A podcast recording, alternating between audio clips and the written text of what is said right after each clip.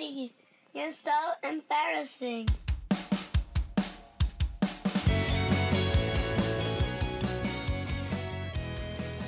Pop und Pubertät, der Podcast mit Klaus Bieler und Mark Hofmann. Ja, herzlich willkommen zu einer ganz speziellen, besonderen Folge von Pop und Pubertät. Die erste Folge mit Gästen und es sind die besten Gäste, die man sich für dieses äh, Format vorstellen kann, weil sie eigentlich, und das wissen sie glaube ich gar nicht, so ein bisschen die geistigen Paten sind dieses Podcasts. Ich war dreimal zu, bei Ihnen zu Gast in Ihrem Podcast, nämlich Lehrersprechtag.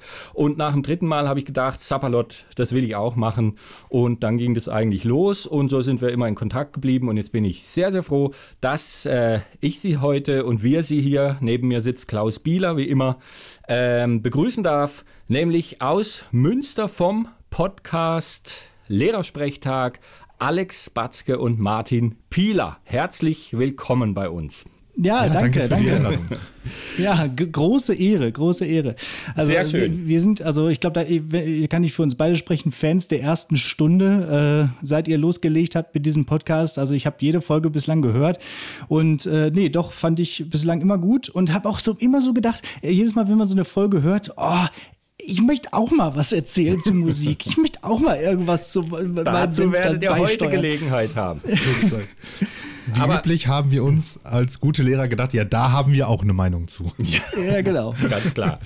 Und äh, jetzt, Alex, du hast noch einen zweiten Podcast, habe ich heute gesehen. Was ist da los? Ah, Ach ja, pff, es, äh, ist erst äh, eine Folge gelaufen, der heißt nicht die Mama und ist ein äh, Podcast über darüber, dass ich äh, im Mai Vater geworden bin und so meine Erfahrungen mit dem Ganzen, weil ich jetzt quasi zu Hause geblieben bin und nicht arbeite zurzeit und äh, sozusagen also eben nicht die Mama bin und deswegen erzähle ich da so ein bisschen so meine Gedanken und solche Sachen.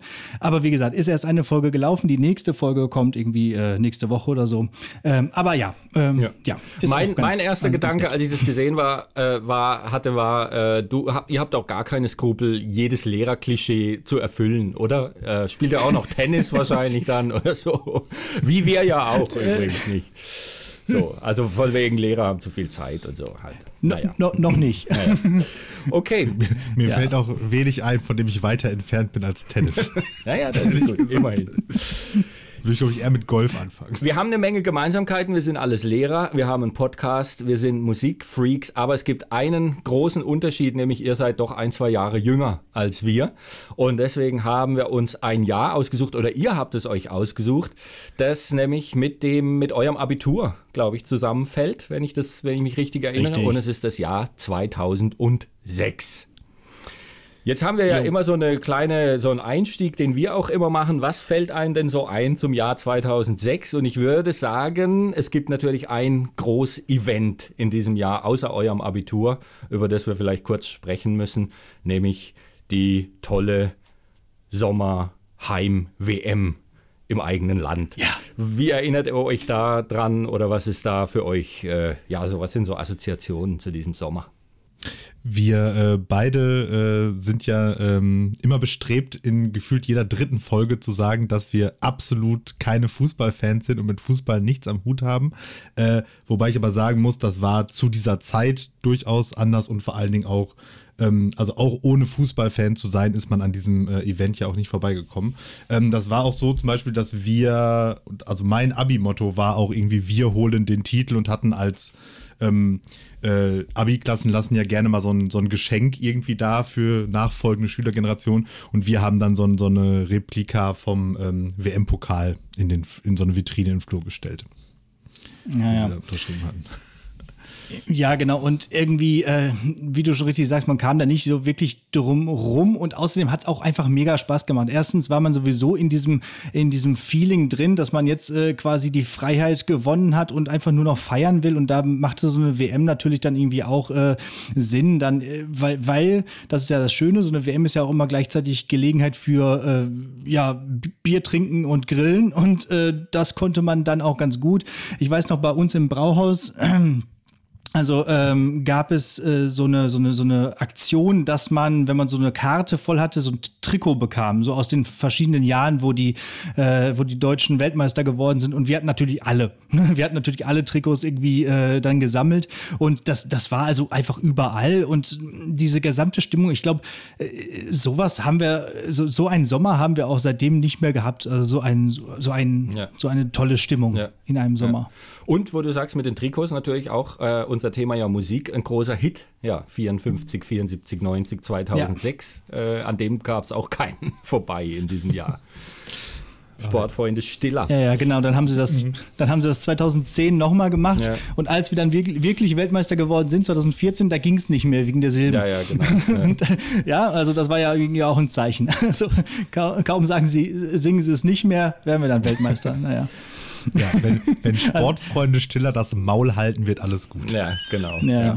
Aber so konnte man sich das gut merken, so als Fu Fußballverächter, irgendwie 54, Kürzlich- 74, 90. Äh, Ja, die Ja. spielten kürzlich in der Freiburger Innenstadt und wurden von der Polizei äh, zum Aufhören gedrängt.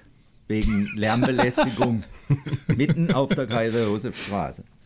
Ja, So Straßenmusikmäßig? Ja, ja, ja, oder ja so, die, die, die weiß nicht, was die gerade jetzt da, die tingeln So- irgendwie. so die- abgestürzt sind die. Ja, entweder Nein. das Ja. oder es war irgendwie so ein Marketing-Gag oder, oder Ja. beides, ich weiß es Die nicht. neue Platte heißt Jeder so nur ein aufgeklappter Kreuz. Gitarrenkoffer. Ja, wir, wir haben äh, das ja, Ja. nochmal anders erlebt, weil wir haben ja die großen Erfolgszeiten in den 80ern noch miterlebt und dann dieses fürchterlichen 90er und frühen 2000er, diese schrecklichen Europameisterschaften, wo man in der Vorrunde sang- und klanglos ausgeschieden ist. Und dann äh, war natürlich 2006 irgendwie noch viel mehr so eine Eruption, dass es plötzlich wieder, wieder geil ist, äh, deutsche Nationalmannschaft anzugucken. Ja, wobei 80er war ja eher Rumpelfußball. Ja, aber immer, ja, ja, aber ich, ich glaube, so schlecht war es nicht. Also ich Doch. kann nicht, glaub's nicht. nee. Ja, 90 war toll. Ja, 90 ist ja nicht 80. Und 88 war eine gute Mannschaft, 86 waren auch, das Frankreich-Spiel war, war gut. Also da war immer, war, Ja, war aber schon man hat sich auch geschämt. Aber äh, Uwe, Uwe. Bein und ähm, wie heißt er? Matthias Herget, die kennt ihr nicht. Ähm, Nein. Das ist sträflich unter, unter äh, eingesetzt, würde ich sagen. Egal, die Försterbrüder standen für die 80er. Ja, Rudi Völler, Rudi 2002 Völler. Einsteiger und ja, Also- stimmt, aber ja. Nö, würde ich nicht so schlecht reden. Also das war, das war so, nö. Hm, Das liest man jetzt immer Rumpelfußball, aber ich glaube, da wird auch Du warst ja viel zu jung, das ist überhaupt nicht aktiv miterlebt. Doch, also HSV gerade, beste Mannschaft der Welt, 83. HSV. Also äh, auf dem Elf Freunde gerade das Cover. Nee, ich glaube, äh, da muss man, äh, das darf man nicht so schlecht reden. Und ähm, jetzt ist aber, bevor wir noch weitermachen mit 2006, wir haben ja auch immer mal so äh, über unsere, unseren Werdegang äh, gesprochen, wie, wie die Popmusik uns langsam in den Würgegriff genommen hat in den frühen 80ern. Bei Klaus waren es viel seine beiden großen Brüder und Autofahrten nach Italien, äh, wo die Eltern offensichtlich kein Problem damit hatten, äh, die ganze Zeit die Kassetten der Sprösslinge anzuhören. Schlimmer waren die Kämpfe auf der Rückbank, als Spliff herzlichen Glückwunsch eingelegt wurde. Oder Bei mir, war's, bei mir war es eine Kassette von Udo Lindenberg zum 11. Geburtstag von meiner Schwester und eine Doppelkassette zu Weihnachten 84 ist mir heute eingefallen. Äh, Smash Hits 84 und ich glaube, ich könnte aus der Hüfte raus noch mindestens zehn Titel nennen, die da drauf waren. Äh, Martin, wie ging's bei dir los? Was ist deine früheste Popmusik-Erinnerung?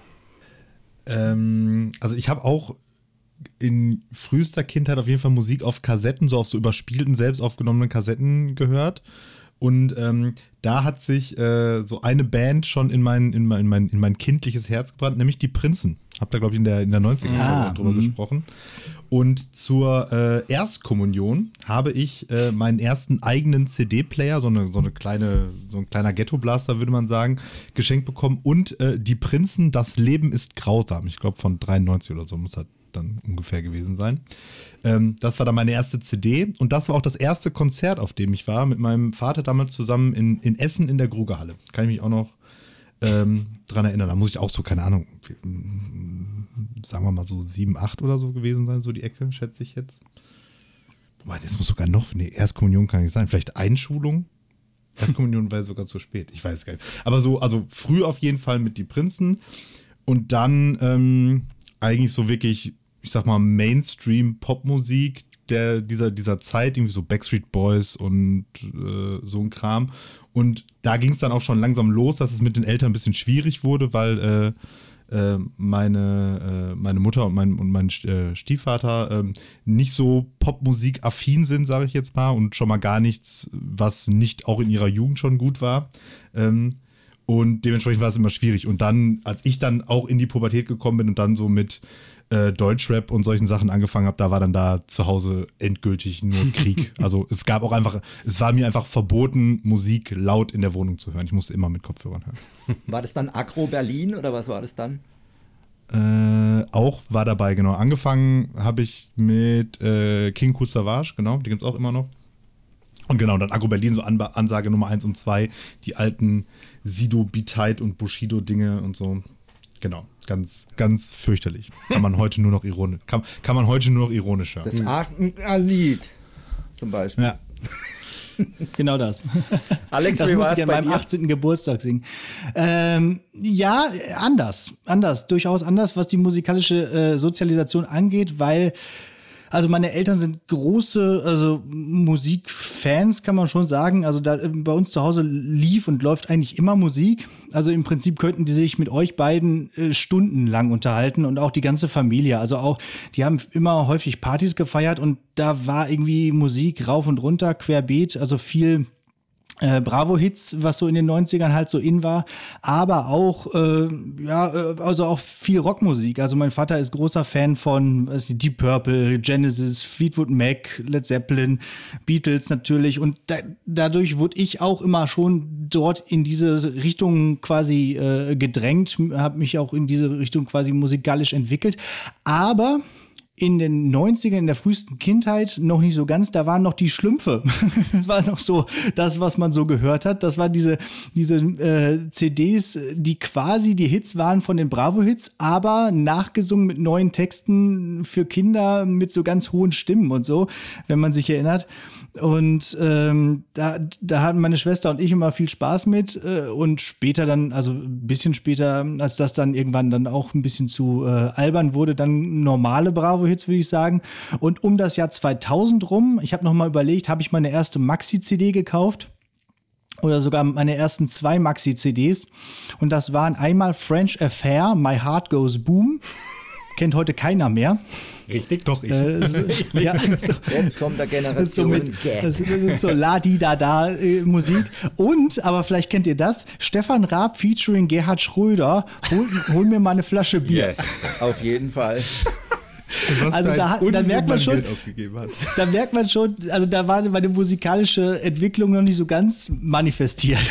Aber die, Also, da war doch die deutschen Charts waren eigentlich seit den 80ern auch immer geprägt von so, von so Nonsensliedern, immer schon. Das gab Ma Von so Mike Quatsch, ja. Krüger und dann auch so hier, äh, wie hieß der? Frank Zander. Frank Zander mit so einer Verballhornung von Genie, von Falco und dann Ja, so okay. äh, Geil von 85 irgendwie, äh, von Bruce and Bongo.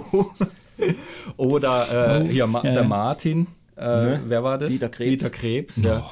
Wahnsinn. Ja. ich bin der Martin, ne? Ja, genau. Oder die, Also sowas dieses Lied hat immer. mich so geschädigt. Ne? Heute sind Dieses- es halt die ich- Ballermann-Hits. Aber dieses Hol mir mal eine Flasche Bier, das hatten wir damals live gesehen bei TV Total, wie er das so entwickelt hat mit seinem äh, Nippelboard und so, ein, ein Kumpel und ich zusammen. Und wir fanden das halt so witzig dann damals mit, mit äh, weiß nicht, 13, äh, da, dass wir einfach dann sofort die, die Maxi-CD gekauft haben. Ja. Das war ja klar. ich habe. Maschendrahtzaun mit meiner Englischklasse gesungen damals. Mörchen, Ja, siehst du? Genau. Zellen. Aber, und das möchte ich auch noch dazu sagen, im gleichen Jahr habe ich auch schon mich in die richtige Richtung entwickelt. Da habe ich nämlich das Album von Limp Bizkit Chocolate Starfish and the Hot Dog Flavored Water gekauft. Und darüber haben wir auch schon mal in unserem Podcast ähm, gesprochen. Ähm, ja, da, da ging es schon in die richtige Richtung. Ja. Das war also Limp Bizkit als New Metal äh, Band schon eher so in die ich glaube vor allen Dingen auch tatsächlich dieses Album für äh, unseren Jahrgang. Also ich glaube, es gibt niemanden aus unserem Jahrgang, der das nicht gut fand. Irgendwie, also jeder hat das gehört. Also ich habe ja, Ja, ja, genau. mich New Metal hat mich überhaupt nicht, äh, als, als großer Alt-Metal-Fan, überhaupt nicht interessiert, hat mir überhaupt nicht gefallen. Und ich habe jetzt, habt ihr diese Woodstock-Doku gesehen auf Netflix über Woodstock Ja. 99? danach kann man Limp Bizkit irgendwie nicht mehr so richtig leiden, oder? Ja, das äh, wussten wir ja damals nicht. Ja, ja, klar. Und es war uns auch egal. Heute weiß man genau. leider alles über Ja, jeden. man weiß zu viel, Ja. ja. Also ich ich- hätte es lieber nicht Aber- gewusst. Das, das ist im Prinzip, ich habe es im Prinzip ja so genau andersrum gemacht. Also wie gesagt, so in, in, in, in, in ähm, ich kam so vom Deutschrap und dann bin ich natürlich genau über diese Crossover-Sachen, Limp Bizkit, Linkin Park, POD und so weiter und so fort, dann auch mehr in überhaupt erst in so Gitarrenmusik äh, gekommen. Mein Vater hat es auch immer viel gehört, also im Prinzip alle Bands, die äh, Alex jetzt gerade aufgezählt hat bei seinen Eltern, äh, liefen bei meinem Vater eben auch.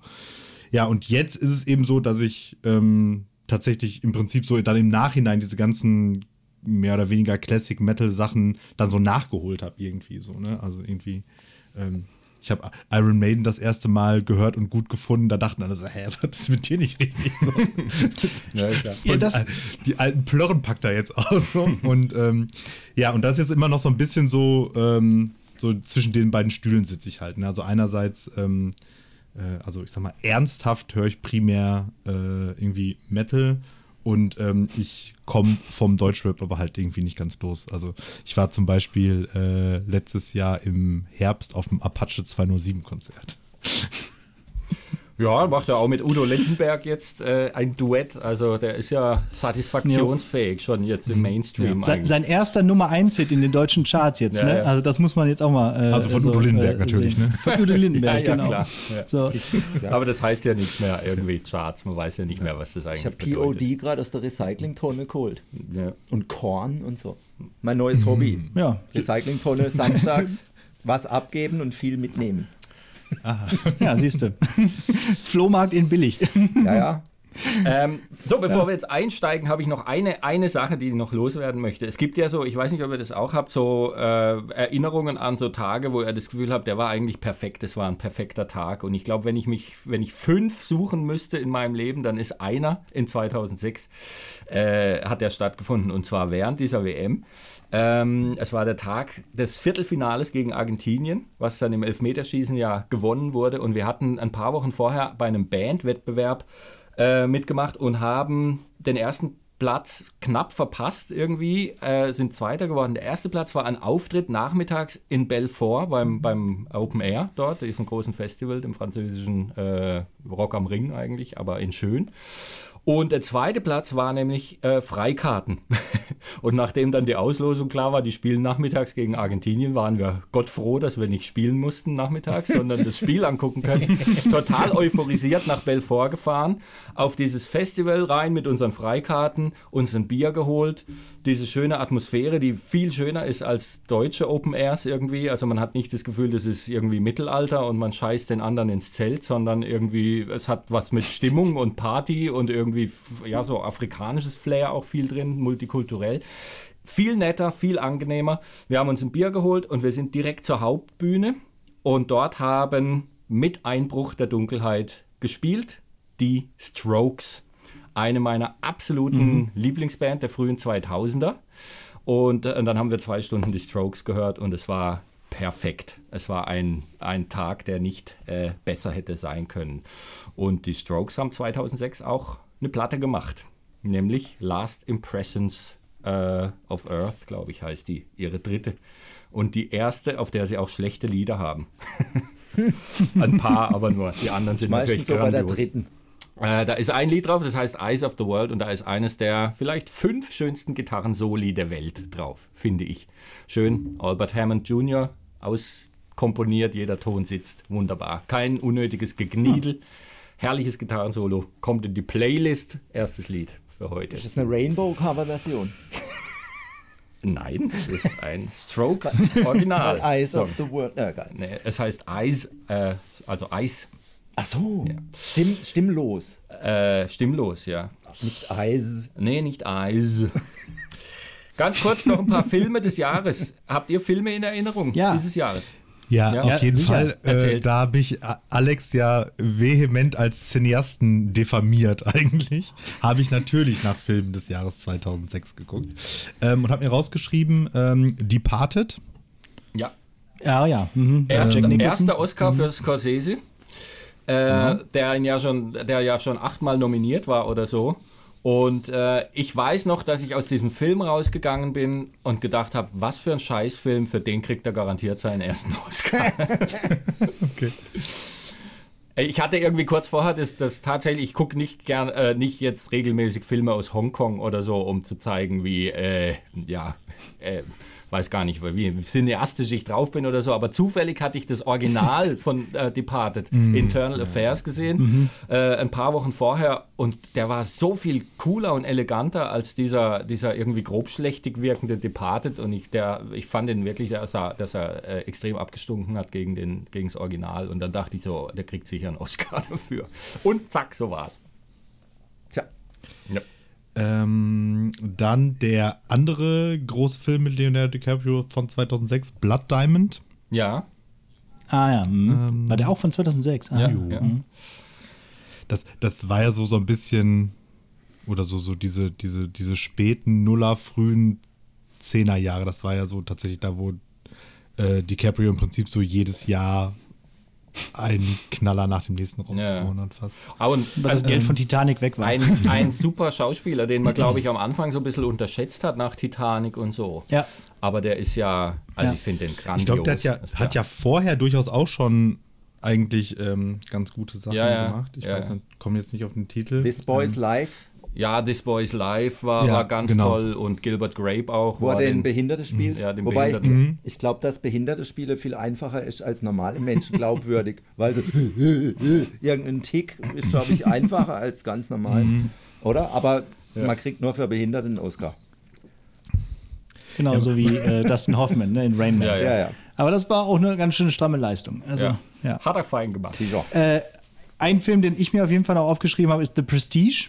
Film von Christopher Nolan. Wunderbar. Mit den, hier Ganz, mit äh, ganz Christian Bale und Hugh Jackman mit den Zauberern. Großartig. Also super spannender Film. Ganz, ganz verwirrend, ganz ver verworren auch. Und ja, ähm, Ich kapiere die Filme nicht von Äh, ihm. auch- Ich bin so doof.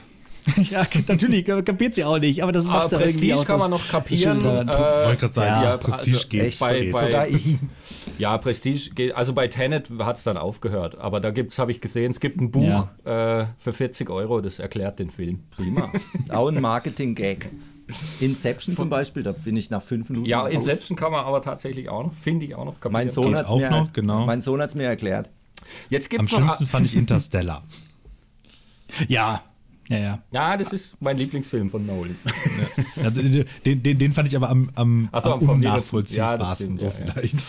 ähm, da, Apropos unnachvollziehbar, The, The Da Vinci Code kam auch raus. Ja. Der hier Sakrileg von Dan Brown. Interessant dabei finde ich, äh, da waren Verschwörungstheorien irgendwie noch cool, gell? Da, da Ja. hat, ja, genau, stimmt. Ja. Auf jeden Fall. Die haben alle die Bücher gelesen und dann erstmal in in jeder Kirche irgendwas gesucht.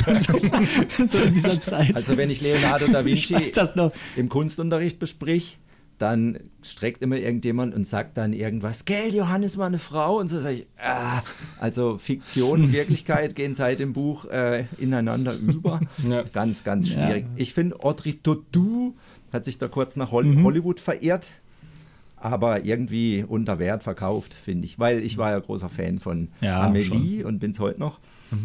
Bin trotzdem Ja. ein Mann, aber in dem Film halt wie so oft, eine Frau rennt halt, rennt halt nebenher. ja. ähm, es gab noch Und, und da, da, das ist ein gutes Stichwort. Eine Frau rennt nebenher. Da müssen wir einem natürlich erwähnen, James Bond, Casino Royale. Ja, Ich habe Also, extra der nicht erste aufgeschrieben, Film- weil ich wusste, auf dich ist Verlass. Ja, da würde ich, ja ich, ich dachte auch, weil wir ja hier hauptsächlich über Musik sprechen und da natürlich der grandiose Bond-Soundtrack von Chris Cornell, You Know Super My Lied, Name. ja. Super also äh, ich würde sagen auch, also ich meine, du hast die Gewalt über die Play, oder ihr habt die Gewalt über die Playlist, aber Nein, ähm, ich würde sagen, das Maul auch ja, rein. der muss ja, rein. auf jeden Fall. Ja, ein Wahnsinnslied. Also als das, äh, allein dieser Cold Opener am Anfang, der schon so ganz anders war als diese normalen James Bond Filme, wo dann dieser, diese, diese ba äh, Badezimmer-Prügelei dann ähm, stattfindet. Und dann am Ende hebt er die Pistole auf und schießt dann halt auf den Zuschauer zu. Und dann kommt eben dieses, ähm, dieses Riff von You Know My Name. Das war schon da. da. Ja. Ich habe den Film zweimal im Kino gesehen, weil ich ihn so gut fand. Ich, Ja. ist, glaube ich, Und er ist lang. wenn ich mich entscheiden müsste, wahrscheinlich sogar mein Lieblingsbond. Ich bin kein Riesenfan und weiß auch gar nicht, ob ich alle gesehen habe, aber ich finde den richtig, richtig stark. und auch vor allem Ja. äh, im Vergleich dann nochmal mit dem nächsten, den ich ganz schrecklich fand, Quantum Trost. Ja, ja, äh, der ist ganz ich- schlimm. Ja, ich den den fand auch fast jeder schlecht. Ja. Ich finde, in Da ist wirklich nur der Soundtrack. Casino Royale fand ich äh, schöne Liebesszenen, finde ich. Und wie Mhm. mit dem Pferd am Strand rumreitet und so. Sehr schön. Ja. Ich habe sogar Standbilder gemacht, weil ich gedacht habe, das male ich mal. Eva, Eva Green ist auch, ist auch eine Eva Green wunderbare super. Frau. Ich finde aber, die Brutalität ähm, nimmt zu. Und das schreckt mich ab. Ich Ja. bin Softie. Und ähm, zum Teil. Die Folterszene ja, war die schlimm. Folterszene ist Ja, schlimm. das war halt nicht mehr ironisch. Das war jetzt irgendwie Post äh, zu 9-11 und, und Ja. dann äh, hier Jack Bauer und so. Das war halt eine neue, neue Welt jetzt irgendwie. Ja, ich fand aber das Lederkleid äh, von der Frau vom Bösewicht super, habe ich auch Standbild gemacht. Da stehe ich voll drauf. Ich, ich fand allerdings auch, also ist auch mit mein Lieblingsbond, weil ich eben auch eigentlich kein großer Fan bin. Und ich glaube, gerade dann findet Ja. man den halt eben besonders gut. Ja. Eben auch, weil er natürlich durch die, erstmal durch die Besetzung von äh, Daniel Craig ja doch schon praktisch im Vorhinein eigentlich die Kontroverse vorprogrammiert hatte und dann ja auch so viel anders gemacht hat als eigentlich alle davor. Und dann ja auch noch diese diese selbstironischen äh, dieses selbstironische so ne? Wenn er seinen ersten Martini da bestellt und er ihn fragt geschüttelt oder gerührt und Bond sagt dann einfach siehst du aus als ob mich dann interessiert. Ja, super. Ja. Ja, das zu gut. Äh, Das Abi-Motto äh, 2006 war dann auch dementsprechend Cabino Royal und ich habe unserem Abi-Jahrgang dann äh, das Logo gemalt oder Bild natürlich, blonde Frau am Roulette-Tisch und so. Hat Spaß gemacht. Ich habe noch einen Film, den ich kurz erwähnen möchte, weil ich ihn so schrecklich fand. Äh, Crank. Oh, der ist auch von ja 2006. habe ja, hab ich natürlich Der hat aber große Fanbase. Ja, ja. Also Crank hat, hat eine Szene drin, äh, die, glaube ich, also sexistisch und rassistisch in einem ist, wie man es ganz selten sieht, finde ich, in so einem Blockbuster-Film. Wie Rap. Und zwar diese, diese Szene, wo er irgendwie Sex haben muss, um sein Leben zu retten. Und natürlich sofort diese Frau findet, die dann im Stehen, im Freien an diesem Hydranten mit ihm Sex hat und diese Asiaten vorbeifahren und einfach so doof gucken. Ja? Und du denkst so, wie viel, wie, wie Ja. abartig kann man eigentlich noch sein irgendwie in dieser Szene? ach ja Wahnsinn. Ach ja, Naja. das, nee, also dieser Film. Ja, Aber wobei, wenn man den, wenn du den schon schlimm findest, dann muss man sich den zweiten angucken. Also da war wirklich. Naja. Ist der zweite das dann mit der Elektrizität? Ja, der zweite ist, Oder- also, ist egal. Ähm, ja, ich, ich Naja. drop nur noch eben schnell drei. Äh, Einfach nur kurz erwähnt. 300 von 2006. Oh, hab ich nie Großartig. gesehen. Ja.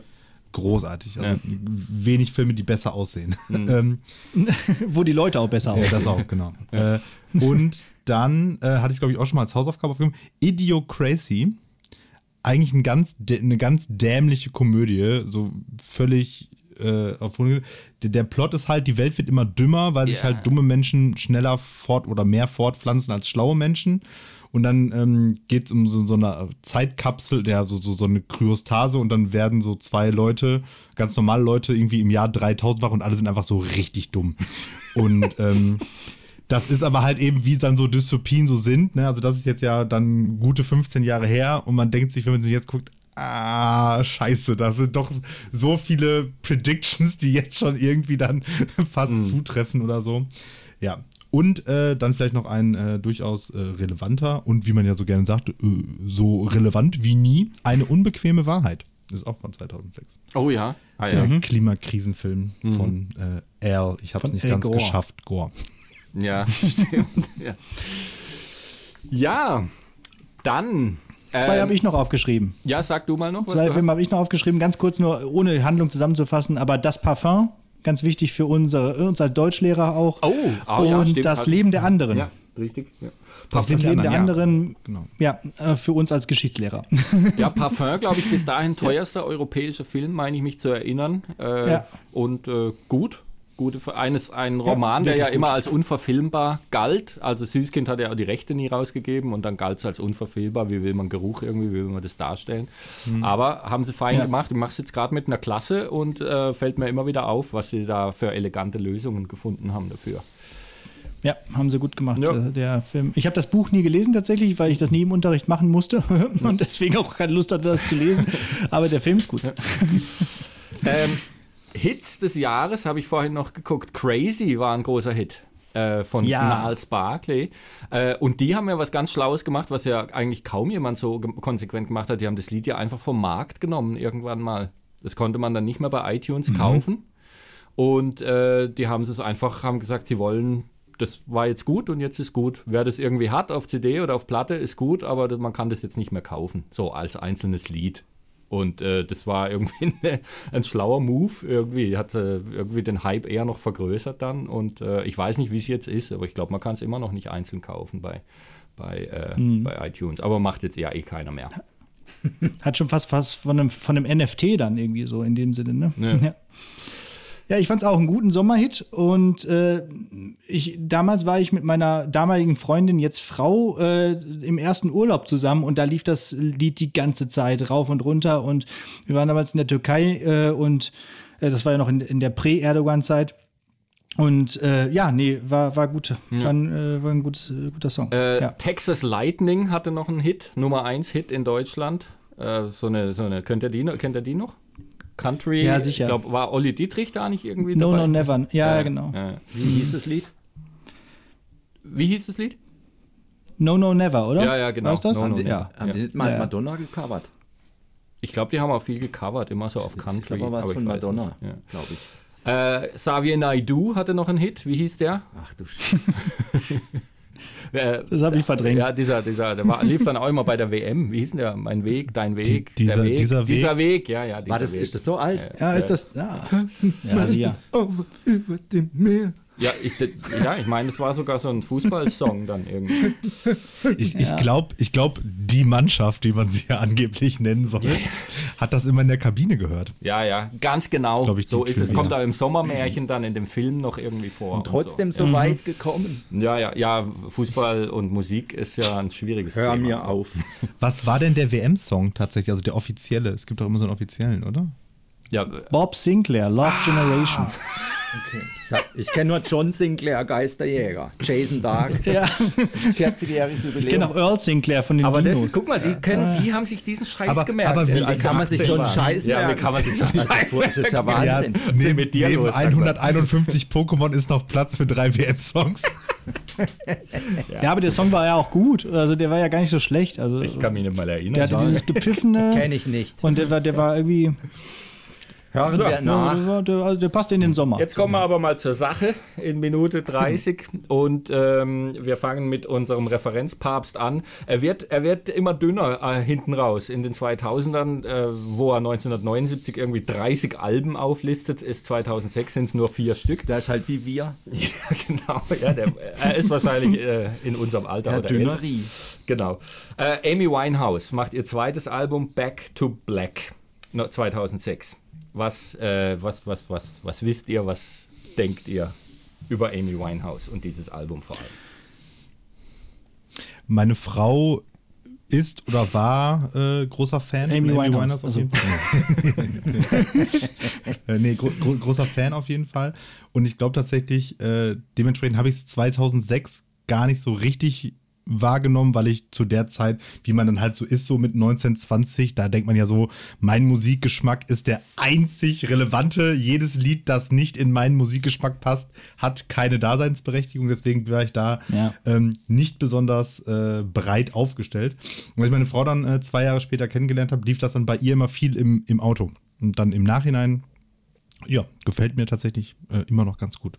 Starke Ich war Stimme. so mit einfach. 16 oder 15. Mein Musikgeschmack. Und wer Bon Jovi hört, ist nicht mein Freund.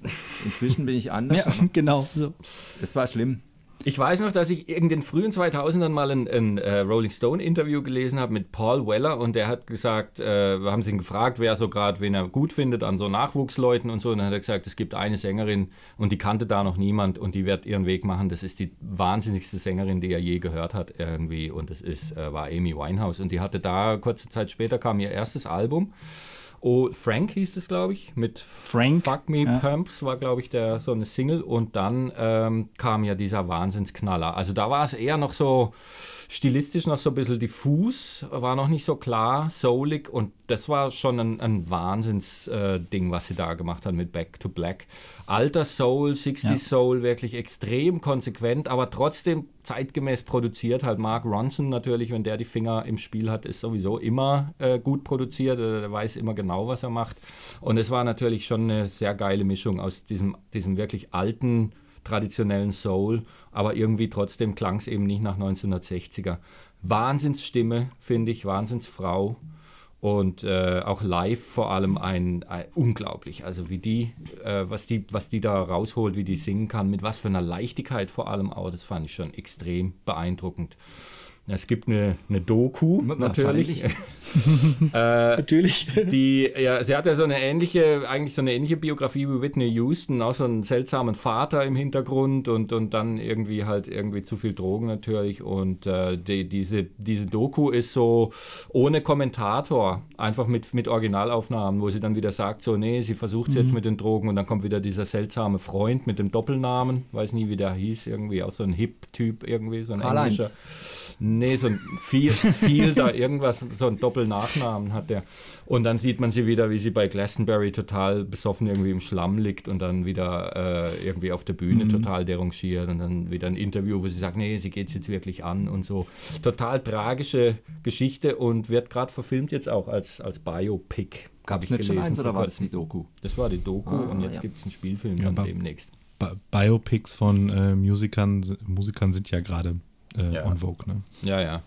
Vor, vor, allem, vor allem bei Musikern der Glorious 27, ne? Also das, das ja. irgendwie ist das ja, es scheint ja irgendwie so ein, so ein Muster zu sein. Die können also, sich ja nicht mehr wehren. Dieses, äh, ja. Ja, klar. ja, ähm, ich fand das damals äh, auch relativ langweilig, die Musik. Ich meine, ich, ich, wusste oder ich habe auch gemerkt, dass das irgendwie wirklich äh, musikhistorische Bedeutung hat und auch irgendwie super produziert war. Aber ich habe halt damals, wie gerade schon gesagt, eher Rockmusik gehört und auch ähm, in dieser Zeit vor allem auch viel Metal und so. Und da war mir das einfach zu, also wirklich zu lahm. Also gerade die, so diese Singles Rehab und Back to Black fand ich, also das, oh, die, die, tropfen ja so raus, so ganz langsam. Ich meine, ist auch irgendwie eine gute Sache, aber ähm, was mir dann aufgefallen ist jetzt, als ich das nochmal nachgelesen habe, das war dann ja auch das letzte Album. Ja, ja, klar. Tatsächlich. Ja. Also danach kam ja nichts mehr. Ja. Die ist ja 2011 erst gestorben, aber. Äh, ja, die hat nichts mehr das heißt, auf die Reihe gekriegt. Danach ging es total bergab. Das war das zweite. Ja groß erfolgreich. Danach kam es noch mal einmal so, so eine äh, Deluxe-Edition, wo dann auch Valerie drauf war wohl. Mhm. Und das ist ja irgendwie so auch mein Lieblingslied, würde ich sagen, von Amy Winehouse. Das war aber 2007, deswegen heute nicht wichtig. Mhm. Aber trotzdem, ähm, ja, ja, genau. Also ich habe erst spät das, das geschätzt. Äh, was mich aber irgendwie fasziniert, ist dieses Lied Rehab, ähm, weil sie ja. ja dann auch an dem allem starb gegen das er sich gewehrt ja. hat, also gegen die Heilung. Und dass man das so trotzig bringt und dann wird es auch noch ein Hit, finde ich irgendwie pervers. Ja. Aber zeigt wieder diese, ja, diese Besessenheit auch mit, diesem, mit, dieser, mit diesen Promis und Celebrities in Amerika vielleicht noch ausgeprägter. Dieser Grad, dieser, dass es sowas gibt wie diesen äh, Club 27 und so weiter und dass man da ja. immer wieder drauf rumreitet und, und dass das auch so ein, so ein Marketing-Ding ist und so ein Merchandise immer wieder und so. Es ist schon irgendwie krank und seltsam. Und dass man sich, ja, man wie, guckt sich das an, wie da jemand vor die, vor die Hunde geht und begleitet das medial und verfolgt es und kommentiert es und, und keiner macht irgendwas. Ja, bei Kurt Cobain war es ja ähnlich, also, ja, klar. Als er da in Rom oder wo das war. Ja. Zu, ja, zunächst zusammen. Kranke, war. depressive Leute, die, die, die, die Grunger, Grace Cornell, da ja, de die Kasse. depressiv ja. einfach, ja, hätte behandelt werden müssen, massiv, hatte keiner Interesse dran, ist scheißegal. Also, ja, ja und, und, wir hatten aber ja auch schon, auch schon mal drüber gesprochen, von wegen, ähm, bei manchen ist es dann in, in, in dem Sinne vielleicht, äh, ja, besser ist jetzt vielleicht das falsche Wort, aber ähm, Rockstars altern halt häufig auch echt schlecht. Ja, Fußballer altern schlechter. Also jetzt, was Bauchumfang betrifft. Also, ach so, ja. Nee, nee ich meine einfach, also mein Lieblingsbeispiel fett. ist ja immer Campino. Also Campino, es gibt ja kaum einen prototypischen alten weißen Mann mittlerweile als Campino, finde ich. Also ist nicht zu ertragen. Und da war ja auch das Sprachrohr der, der Jugend in den 80ern. joinen sollen. Wenn, wenn, äh, ja, die Ärzte so haben doch auch ein Lied irgendwann, äh, stirb jung, irgendwie stirb so früh es geht, am besten in der Pubertät, irgendwie so. Ja. es ist halt auch, Pop ist halt per se Jugend erstmal. Hm. Ja, genau. und ja. alles darüber raus ist halt schwierig und ganz schwer, da einen Weg zu finden, cool zu altern, finde ich, als Popmusiker. Manche kriegen das hin, aber viele nicht. Und beim vielen wird es ja. ja. dann auch peinlich so, gerade wenn sie versuchen, jung zu bleiben. Und da muss man echt einen coolen Weg finden, dass man, äh, dass man, finde ich, gut erwachsen wird als, als Popmusiker. Mhm. Wer das zum Beispiel hinkriegt, wenn wir schon gerade dabei sind, sind die Arctic Monkeys Sind die die schon alt? eine total coole Entwicklung machen von einer ja, von jungen 18-jährigen, so nordenglischen Sheffield äh, Lads irgendwie 2006 mit ihrem Debütalbum. Und was die jetzt machen, die wollen nicht mehr so klingen. Äh, und sie klingen extrem cool erwachsen auf, eine, auf die bestmögliche Art, finde ich, mit, ihrem, mit ihren letzten zwei Alben. So, Als das ist Band? eine, eine sehr schöne Entwicklung, die die machen. als Band aber auch einfacher. Vielleicht einfacher als als solo Weil Madonna ist ja Vollkatastrophe. Zu Tote Hosen muss ich sagen, ich habe, äh, um wieder zum Recyclinghof, ich habe vier Hosenalben und drei Ärztealben aus dem Recyclinghof gefischt, aus, dem, aus der Tonne. Und ich würde mir nie, äh, also eine Hosen-LP nach, jetzt bin ich glaube ein bisschen hart, 86 kaufen, weil ähm, dieses Dilettantische am Anfang, das fand ich echt cool. Ähm, und äh, dieses Geprügel und so und ich finde vor allem die Texte katastrophal. Ähm, ich habe dann auch sogar eine B-Seiten-Hosen-CD aus dem äh, Eimer geholt. Und dann habe ich das angehört und habe gedacht, meine Güte, was für Phrasen und auch schlecht gereimt. Und ähm, Tage wie dieser ist eigentlich ein Schlagertext, weil die ja immer über Ewigkeit Ja, und so singen, so dieser Moment ist ewig und so. Katastrophe. Nee, finde ich nicht. Ganz schlimm. Nein, ganz schlimm. Doch, nein, kann man nicht sagen. Dann Doch. lieber, dann Doch. lieber Hofgarten. So, jetzt hört ihr euch mal ein Lied an, Hausaufgabe. Auf der Platte äh, Ballast der Republik ist ein Lied, das heißt Europa. Und das hört ihr euch an. Ja, eins und danach von 2000. unterhalten. Nein, das ist jetzt eins, was mir gerade einfällt. Die haben, die haben, ja, sie haben Okay. peinliche Texte. Warum werde ich nicht zart, finde ich auch sehr gut. Der hat gute Sachen. Das darf man nicht sagen, dass das eine Katastrophe Ja, ist. wenn man viel Wörter aneinander klebt, ist ja auch mal was Nettes Ich- dabei. Also ich finde Warum werde ich nicht satt, ist aber auch schon wieder 20 Jahre alt. Ich, ich finde 86 ist schon eine, eine sportliche Grenze. So. ja. ja, da kamen ein paar Sachen. Kann man noch Mühe ausweiten. okay. Also, dann sind wir jetzt bei Aber den, zurück zu Arctic Monkeys. Arctic Monkeys. Lasst uns äh, über die Platte sprechen von 2006. Ihr Debüt, Whatever People Say I Am, That's What I'm Not. Und die Arctic Monkeys sind deswegen vor allem auch medial damals ein Thema gewesen, weil es so die erste Band war, die so übers Internet irgendwie bekannt wurde, sodass sie eigentlich Mhm. übers Internet dann eher schon so groß waren, dass sie dann erst einen Plattenvertrag gekriegt haben über eine MySpace-Seite damals noch. Ich wollte gerade sagen, es muss MySpace gewesen sein. Ja. Ich habe die damals gar nicht so gut gekannt. Also äh, die gingen so ein bisschen an mir vorbei. Ich habe solche Musik durchaus gehört. Also so, so das ist ja so Indie-Rock, würde ich sagen. Ja. Aber äh, bei mir lief dann doch eher so, so Mando Diao oder so zu der Zeit. Oder ein Album, was ich nachher auch noch mal vorstellen werde. Ähm, und ich weiß nicht, Arctic Monkeys, ich kannte den, den, den, äh, äh, den Single-Track hier von dem Album, I Bet äh, You Look Good, look, äh, wie heißt das? I On Bet You Look Good, on, the Dance Floor. Wieso haben die so lange Titel? Auch dieser Albumtitel ist ja furchtbar. Ja, aber guter Titel Äh, für die Single, finde ich. Also der, der Titel Ja, klingt schon genau. nach Single und klingt auch nach Indie-Hit, finde ich so. Da kann schon nichts Ja, schief genau. gehen mit dem Titel. Ja. Ja, die, die Mando Diao ist Also natürlich gut ein, ein deutlicheres Brett. Äh, so, die Arctic Monkeys sind ein bisschen cooler irgendwie, Die sind nicht so, nicht so greifbar, was die da eigentlich ganz genau machen. Ich finde die Musik ziemlich clever. Ich mag die Stimme von, von Alex Turner extrem. Ich höre den wahnsinnig gerne, sind auch irgendwie gute Texte und witzige äh, Sachen über ja, Jungsein in Sheffield und Ausgehen abends und irgendwie halt, äh, ja, auch äh, sind, sie- Ja. stellen sich also ein bisschen als so ein bisschen Loser da und so zum Teil. Aber das ist, ähm, ich hab, mochte die sehr, die Platte, und habe die seither eigentlich immer verfolgt und finde es ganz erstaunlich, was die für einen Weg genommen haben. Äh, Alex Turner hat ja eine super äh, Nebenplatte mal noch gemacht, The Last Shadow Puppets, wo er so richtig nach sich- 60er Jahre mit, mit großem Orchester und so äh, klingt. Ähm, äh, fast so Scott Walker-mäßig und, und äh, ja, Nancy Sinatra, so dieser Sound. Finde ich ganz, ganz interessant und tolle Band, mag ich sehr. Arctic Ja. Monkeys, Klaus, Äh, ich hast habe du eine Meinung? ich hab die neue Platte gekauft. Ich, ich finde es, äh, man muss sich wirklich reinhören. Also für nebenher ist nichts. Da denkt man so, hä? Da bleibt ja überhaupt nichts hängen und so. Aber Sehr clever gemacht. Damals äh, habe ich es äh, auch nicht gehört, weil war ich irgendwie anders unterwegs. Aber Last Shadow Puppets war für mich der Einstieg äh, in Arctic Monkeys. Gefällt dir, oder? Das ist doch dein Ding. Gefällt mir, gefällt mir. Ne, äh, nicht traurig genug, aber das Schwelglerische und das Cover natürlich super. Ja. Gefällt mir. Hätte ich gerne auf Vinyl. Dann ist das Cover größer. Jetzt haben wir noch eine. Gibt's, gab es im Mono vor kurzem? Was? Vinyl? Ja. Gebraucht? Ja. Nee, neu Ah, und teuer. Nein, gebraucht und teuer. Also auch gut. Jetzt haben wir noch eine Künstlerin äh, vom Dimmery, über die müssen wir noch ganz kurz sprechen. Ihr kennt sie nicht, haben wir gerade schon im Vorgespräch rausgefunden. Nein. Wir haben sie mit äh, erlebt, wie die, wie die, äh, ähm, ja, wie die aufkam, als, als wir haben den Rolling Stone beide gelesen damals auch äh, und da wurde die sehr, sehr gehypt. Das ist so diese Art von Musik. Es ist äh, Joanna Newsom. Äh, und die macht ihr zweite, ihre zweite Platte und was erstaunlich ist, es ist die einzige, einzige, ja, so eine Art Popstar, äh, die Harfe spielt und dazu singt. Aber auf dieser Platte ist eben auch noch, noch viel, viel, viel mehr. Also wirklich extrem aufwendige Orchester.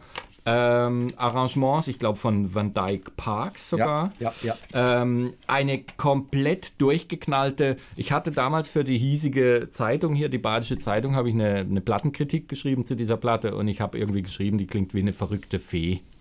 Ähm, also so besser kann man es, finde ich. Bis- Also es ist so total durchgeknallte, so Esoterik-Hippie-Musik, aber komplett wie so eine völlig abgedrehte Kate Bush. Und die ist ja per se schon abgedreht. Und da kann man noch einen draufsetzen. Unfassbare Lieder mit den unglaublichsten Wendungen. Ganz erstaunliche, irgendwie immer mit der Harfe als Grundinstrument, aber das geht noch viel, viel weiter. Und ich mochte die extrem anstrengende Platte. Musste man sich wirklich darauf einlassen. Aber ich fand es, ich finde so, wenn es total drüber ist und, und die, man denkt so, was um alles in der Welt machen die da eigentlich? Ich habe sowas noch nie gehört, finde es irgendwie total, weiß nicht, weird, aber auch interessant. Mag ich erstmal. Leute, die so komplett durchdrehen. Finde ich erstmal sympathisch. Das ist eigentlich Hafenprog-Rock. Hafenbrockrock, besser kann man es nicht bezeichnen. Also je, jedes Lied geht zehn Minuten. Ich habe es letzte Woche mal aufgelegt. Das erste Lied heißt Emily. Super Melodien und die kommt nach acht Minuten kommt die Melodie dann nochmal rangeschlichen. Und ich glaube, äh, die Musik muss man irgendwie auf dem Sofa mit Kopfhörer hören und äh, alles andere ausschalten. Äh, das Cover sieht aus wie ein Renaissance-Porträt von Albrecht Dürer oder sowas. Ähm, aber dann sind auch so Gags drauf, dieser Rabe mit Kirsche im Mund und so. Und die Texte, die sind so lang wie anderer Leute Bücher. ähm, und das ist auch wie so ein Ledereinband. Also man merkt schon, das ist nicht einfach. Ich meine, CD ist ja eigentlich ein Wegwerfprodukt und sie hat versucht, das so edel wie möglich zu gestalten. Und es passt auch zur Musik. Äh, das Einzige, was ich noch äh, mit Harfe assoziiere, ist jemand, der bei DSDS mit Harfe auftrat. So eine Frau, und die war wirklich cool. Äh, ich habe das damals geschaut, weil einer, dessen Opa bei uns im Dorf wohnt, Dominik Büchele, hat damals mitgemacht und dann habe ich das halt verfolgt. Ähm, natürlich wegen Lokalpatriotismus und so. Äh, Und da war die Frau mit der Harfe und die war wirklich super. Aber wahrscheinlich hat dann Dieter irgendwann gesagt, du, du hast nur die Scheißstimme so. Oder keine Ahnung, es war- ist ja furchtbar. Du, du, du siehst auch nicht geil aus. Also wenn mein Hund furzt, der hat mehr Melodie als du so. Wahnsinn. Bei Gilmore Girls gibt es auch eine Hafenspielerin, die spielt so Black Sabbath-Lieder dann in der Hotellobby. An die erinnerst Harfe. du dich? Ja. Die spielt jetzt in äh, The Marvelous Miss Maisel. Ja, mit. natürlich. Ich bin großer Fan von Marvelous. Miss Maisel. Ja. Weiß ich, Herrn, kann ich mich ich. nicht mehr erinnern, aber das ja, macht nichts. So, jetzt Jungs, was Ja, ich hätte mir das gern angehört, dieses Album, aber es gibt es nicht bei Spotify und deswegen ähm, ja, musste ich dann irgendwie drauf verzichten. Äh, weil ja, ins Blaue das zu kaufen, Das Nein, das, das, hat- nein, das kann man sich, also das muss man sich wirklich anhören, ob man sich da wirklich drauf einlässt. Vor allem, weil das Orchester, teilweise hat man das Gefühl, das Orchester spielt was ganz anderes. So, die wissen gar nicht, was die auf der Harfe macht. Der, der hat irgendwie von Dyke Parks gesagt, spielt ihr mal das und das mischen wir dann nachher irgendwie zusammen, da gucken wir mal. Und so, So klingt es teilweise. Ja. Okay. So, Jungs, jetzt, was habt jetzt ihr anzubieten aus eurer Jugend, was euch da wichtig ist? Jo. Ja, Alex, hau mal einen raus. Soll ich mal anfangen? fang Ja, mal komm, an. Dann hau ich auch direkt das, das äh, be bevor äh, irgendwie hinterher noch was schief geht. Ja. Ich hau jetzt das äh, Album des Jahres raus, meiner Meinung nach, und vielleicht sogar das Album des Jahrzehnts. Ja.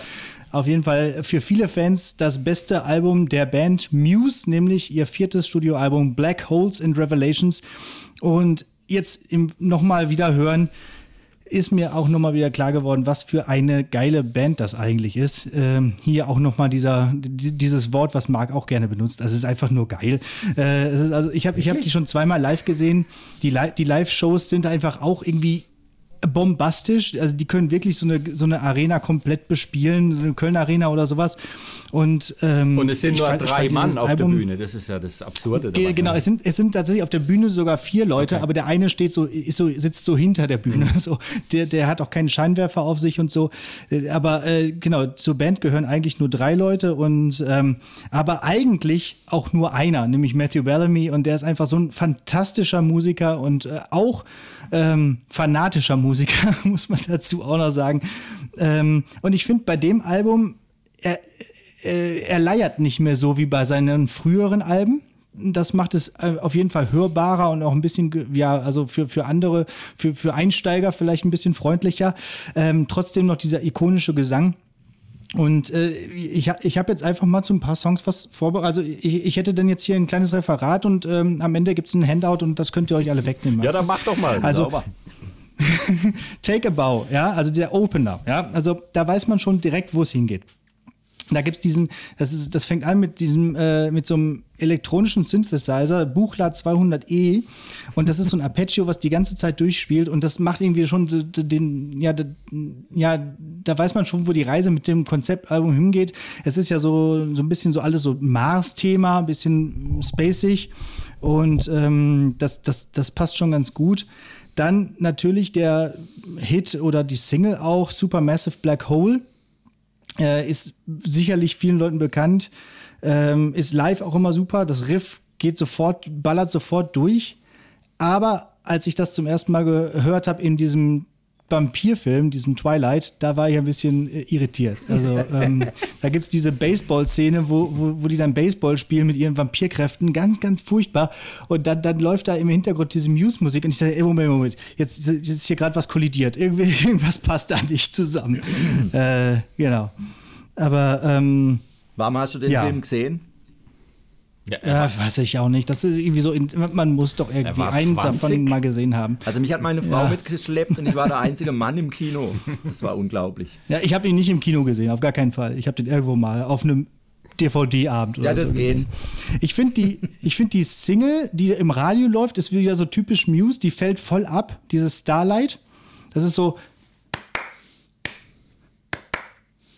Das ist so, ah, das ist schon fast ein bisschen zu poppig irgendwie. Und wenn man dann sagt, äh, hey, ich bin großer Muse-Fan, dann sagen immer so Leute, ah, ja, Starlight kenne ich. Und dann, nee, das ist jetzt nicht so unbedingt Muse. Aber das ist halt häufig so bei diesen, äh, diesen Prog-Rock-Bands vielleicht auch, ne?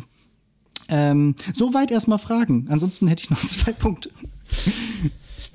Also ähm, ich, ich muss mal kurz dazwischen gehen, äh, um dich da zu bestätigen. Ich habe diese Platte tatsächlich nicht gekannt. Ich äh, ich habe mit Muse immer mal, ich fand die davor ganz gut, aber das war nicht meine Musik zu dieser Zeit. Äh, es war, ich war da ganz auf einem anderen Trip. Das war mir irgendwie zu, Ja. äh, weiß nicht, zu ernst oder so.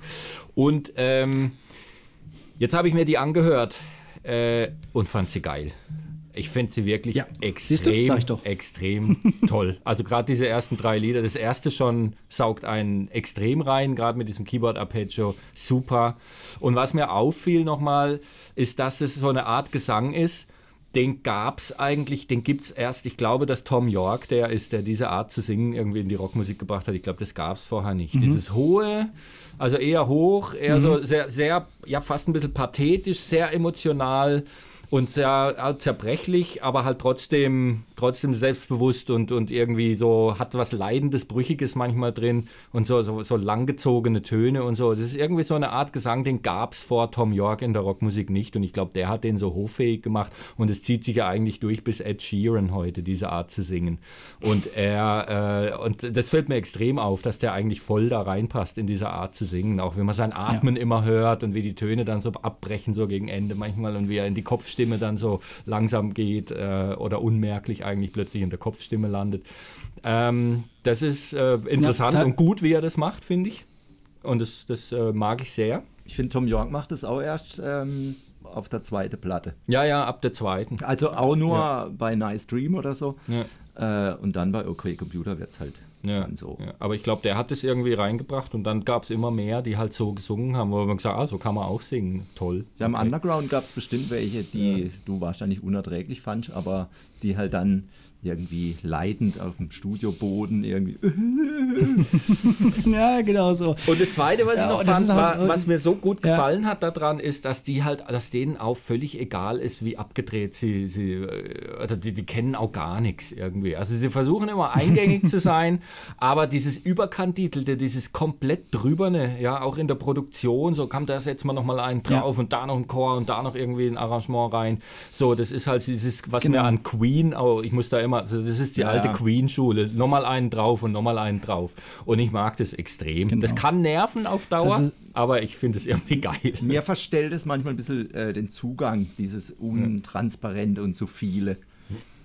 Das zu Naja, viele. bei, bei Map of the Problematic, da ist das auch so, ne? In dem, in, in dem Song. Da, da passiert so viel am Anfang, bis dann irgendwann mal wirklich was in dem Lied passiert, aber es, es kommt immer noch was dazu und immer noch was im Synthesizer und dann Schlagzeug und dann auch, wie dieser Dominic Howard, der Schlagzeuger, auf diese Komposition überhaupt auch eingehen kann von Bellamy. Das ist äh, also auch da schon nochmal Hut ab. Ähm, un, unfassbar. Ja, und dann noch der, der, der Song Knights of Sidonia, über den müssen wir jetzt auch nochmal sprechen. Also, als wir den damals gehört haben, also dieser galoppierende Rhythmus, das hat ja so ein bisschen was wie so ein, wie so ein Pferd. Äh, deswegen Knights of Sidonia, das sind ja diese so, so komische Ste Gesteinsformationen auf dem Mars und irgendwie so, so ein bisschen so mythisch, dass da irgendwelche Wesen leben und so. Äh, und das hat so ein bisschen, wie weil du gerade Queen gesagt hast, sowas von Bohemian Rhapsody, weil es ist erst ziemlich ruhig, hat so ein bisschen Riff, aber ist sehr ruhig und irgendwann kommt halt dieser, dieser eine Gesangspart, wo wir uns damals auf Partys einfach gegenseitig komplett angeschrien haben. So, so, das ist so typisch so 1 Uhr Musik, so 1 Uhr, 2 Uhr. Dieses No one's gonna take me alive. Time has come to make things right. You and I just fight for our rights. You and I must try to survive. Und dann setzt dieses Riff ein, wo man einfach nur noch ausrastet. Und das bis zum Ende. Äh, unfassbar. Also, das, äh, großartig. Also das hat immer damals richtig viel Spaß gemacht. Ja, geil. Super. Soll ich noch so? Mein Referat ist zu Ende. So. Okay, ich habe noch eine völlig unwichtige Story. Ich war 2008 äh, zum zweiten Mal in unserem Lieblingsdomizil in Italien und da war gerade ein englisches oder schottisches oder ja, ich glaube, äh, Ehepaar älter, älteren Jahrgangs. Und irgendwann sagt die Frau am Pool zu mir, Klaus, do you know the band Muse? Und ich, äh, yes, of course. Dann sagt sie, I just went with the singer's mother for, for a hike. She's a friend of mine, she's from the same village. Ich, was? Äh, sofort, habe ich eine CD von uns dabei? Und so. Unglaublich. Tja, hätte ich mal Wenn zugeschlagen. du alles kennenlernst, da. Ja, und den Keyboard Dann hätte, hätte Bellamy's Mutter das unterschreiben können. Ja, guck mal. Klass, klassischer, klassischer Ich hab ein Poolflex. Autogramm von der Mutterstelle gefunden. Von der Freundin von äh, der Von der Freundin von der Mutter. Zeugwart. Nee. Das, das Gute ist, das Autogramm hat kein anderer auf, dem, auf der CD. Das stimmt. Ja. Martin, was hast du? Die würde ich nicht äh, wegschmeißen. Zu Muse. Zu Muse habe ich wenig tatsächlich. Das ist so. Ja, äh, hast so, du ein anderes? Also, Ich, ich habe was auch. anderes, ja, auf jeden Fall. Ja, Ich, äh, ja. das, das ist mir alles zu kompliziert. Ich bin ja eher so äh, äh, Liebhaber von Piraten-Metal und so. Das ist alles eher so. Bo- Ich, ich bin Steht so für Fluch der Karibik? Musik. Apropos bodenständige Musik, ähm, was nehmen wir denn da? Äh, ich nehme dann auch mal als erstes was ähm, Rockiges und zwar von der Band äh, Stone Sour, Come Whatever May. Äh, das ist der von äh, Marc nicht geschätzte New Metal und zwar von äh, das ist das Nebenprojekt von Corey Taylor, seines Zeichens bekannt geworden als Sänger von Slipknot. Und Ah, okay. ähm, dem, wie das dann halt häufig so ist, bei Nebenprojekten von Sängern von Bands klingt äh, Stone Sour durchaus ähnlich wie Slipknot, aber nicht ganz so hart und ähm, Dinge, die, also Corey Taylor versucht ja schon auf einigen Slipknot-Liedern immer wieder zu zeigen, dass er tatsächlich eben auch ein guter Sänger ist und nicht nur äh, ein, ein, ein krasser Schauter irgendwie so. Und das wird in, Ja. äh, in diesem Stone Sour Projekt noch ein bisschen deutlicher. Also das ist dieses, diese, dieser Wechsel zwischen diesen melodischen Klagesang-Parts und dem Rumgeschreie noch viel mehr herausgearbeitet. Ähm, deswegen so vielleicht, weiß ich nicht, Stone Sour ist Slipknot für Einsteiger oder so. ähm, wie und heißt, das wie Album geht Rumgeschreie bei, bei Slipknot? Äh, ist das so? Das, das, nee, nee, nee, nee, nee, nee. Also, also nicht so, ich nicht muss, so, ich bin na, Green nicht so, nicht, nicht, nicht so Death Metal. Also dieses, dieses Gegrunze ist ja eher so Death Metal.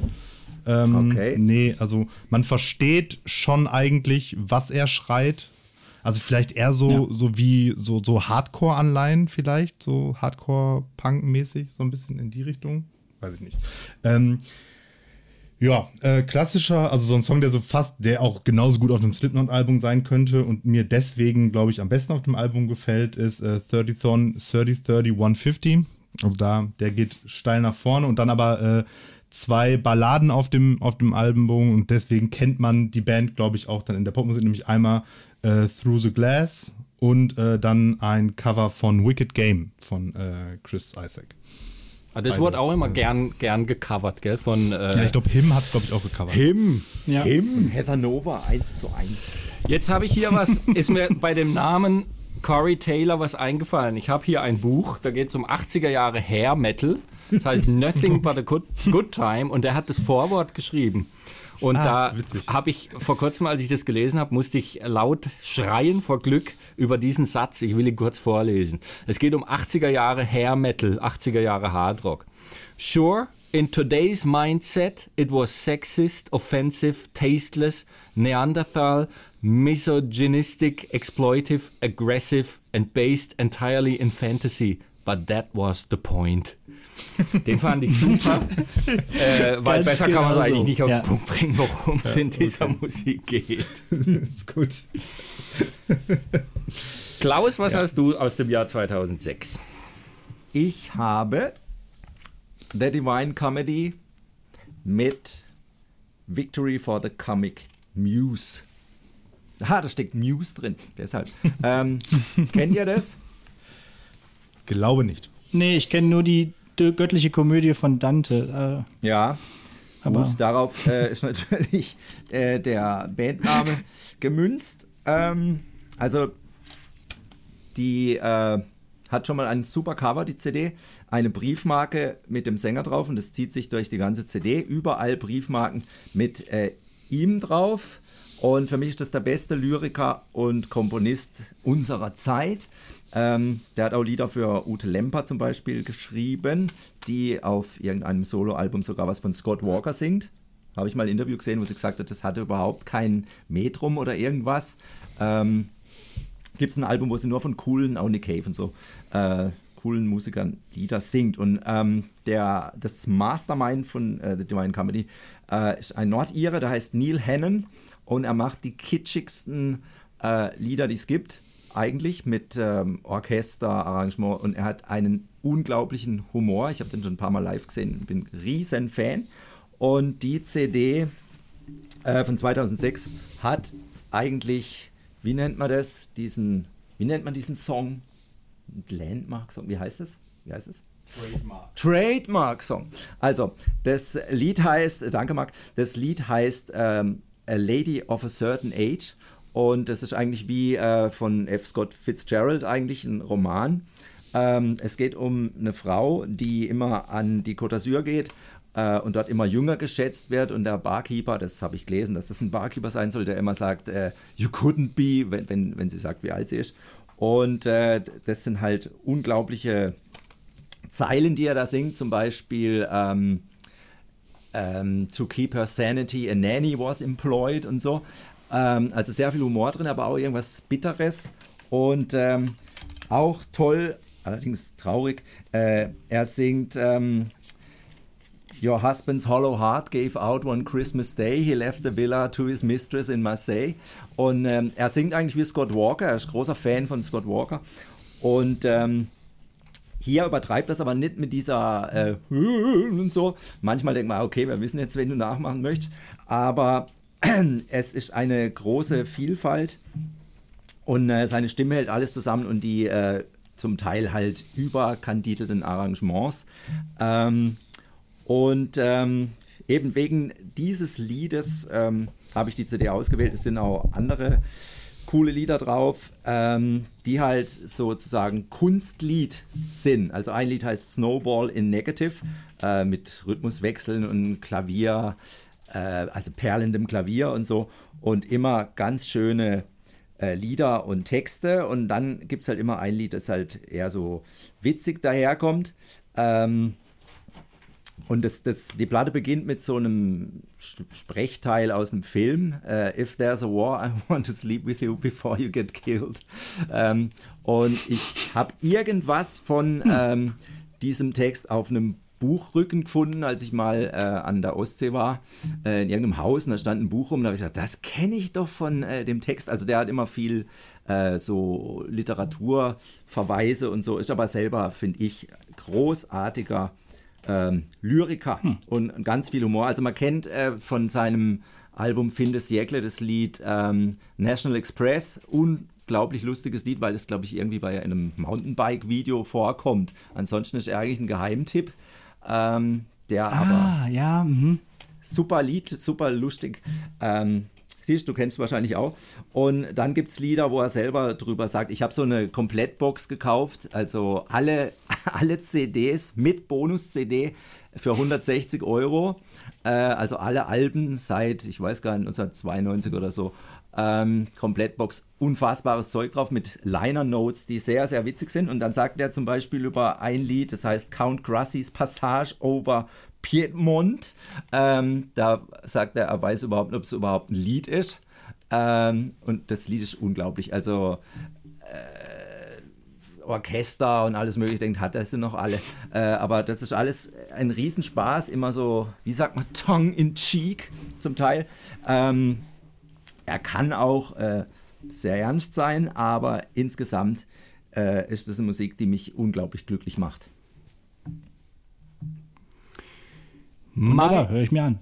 Ich habe zwei Lieblingsalben und ich erwähne mal das erste davon. Es ist die zweite Platte von den Killers, äh, Sam's Town. Ach, witzig, die habe ich ja auch stehen gehabt, aber dann wieder gestrichen. also die mag ich extrem. Und jetzt, jetzt hau ich mal noch einen raus. Was ich bei Muse, die, das Problem, das ich bei Muse habe, ist, dass ich da manchmal so ein bisschen das Gefühl mir fehlt, obwohl er eine Menge Gefühl reinlegt und obwohl er Gefühle äh, offensichtlich eine Rolle spielen in dieser Musik und das alles sehr gefühlvoll auch daherkommt mitunter, ähm, fehlt mir ein bisschen die Seele in dieser Musik. Es ist mir zu technisch letztlich und es ist mir zu, mhm. äh, ich, mhm. zu konstruiert. Und das zum Beispiel ähm, finde ich bei den Killers gar nicht. Also der, das, das spricht mich irgendwie auf eine ganz andere Art an emotional und ich mag das sehr und es euphorisiert mich sehr. Das hat so was, äh, so ein, so ein Bruce Springsteen-Enthusiasmus, so, so ein weltumarmendes Ding irgendwie so. Auch ein Stadion, ist auch Stadionmusik, finde ich irgendwie, für die, für die, äh, ja, um die, die, die Massen irgendwie zu begeistern. Und ich finde vor allem dieses Lied Samstown oder das andere, wie hieß die, die andere Single, uh, When We Were Young, glaube ich. Uh, das ist schon, das genau. ist groß und das berührt mich auch. Und ich mag die Stimme von dem Brandon Flowers extrem. Ähm, und ich finde, dieses Killers-Album ist bis heute ihr Bestes. Sie haben, sind nicht immer durchgängig gut, finde ich, aber das ist wirklich mit Abstand das, das mit den wenigsten Ausfällen auch drauf und den, den für mich fast tollsten Liedern. Aber ich verfolge die immer und finde eigentlich auf jeder Killers-Platte mindestens drei Songs, die mich extrem begeistern. Ja, ich fand's äh, interessant. Ich hatte mich auch erst voll auf die alten, auf die alten Killers gefreut, auf die Killers for Human. Are, you, are we human or are we dancer? Hier ja. so Küchenphilosophie. ähm, dann, äh, dann ist mir aber aufgefallen, die ganzen Hits, die ich mochte von den Killers, die sind alle auf dem Album äh, von 2004, Hot Fuzz drauf. Mhm. Also Jenny was a friend of mine, Somebody told me, Mr. Brightside, Smile like you mean it. Das ist alles auf dem ersten Album. Und da habe ich mir das, äh, dieses Samstown durchgehört und dachte, ah, ja, irgendwie geht schon langsam in diese Richtung, mhm. ähm, ja, wo, wo es mir dann doch ein bisschen zu dröge wird, ein bisschen ja. zu poppig auch. Ja, die ja. wurden dann natürlich Aber extrem. Ich weiß, was poppig. du meinst. Ja. Ich habe äh, hab die erst mit dem Album kennengelernt und kam dann in das erste gar nicht mehr richtig rein, nachträglich so. Äh, deswegen ah, ist für mich immer das Killers-Album ist immer Sam's Town. Ja. Ist ein Mr. Brightside drauf? Nee, Ist auf, der, auf dem 2004er hat er gerade. Ah, ja. grad Ja, ich muss nur gerade Ja. ausreden. Äh, ich wollte noch, darf ich kurz? Ja. Ich wollte noch kurz was zu einem Divine Comedy Lied auf der CD äh, sagen, das richtig schlimm und gruselig ist. Äh, das geht wahrscheinlich zurück auf irgendeine literarische Vorlage.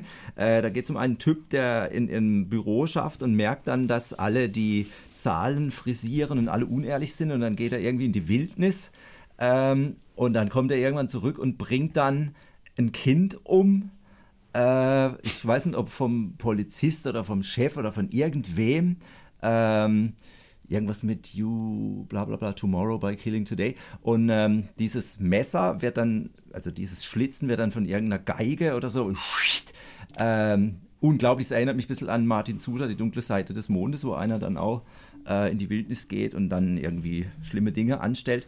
Ein unglaublich gruseliges Lied und wenn meine Frau im Auto sitzt, dann äh, mache ich extra laut oder ich äh, skip weiter, weil ich äh, möchte ja Leute öfter verstören mit Liedern. Früher habe ich immer gedacht, wenn ich äh, mal einen Tramper mitnehme, dann mache ich eine Alban Berg-Kassette rein und fahre durch ein dunkles Waldstück und äh, spreche nicht und dann mal schauen, ob der das überlebt.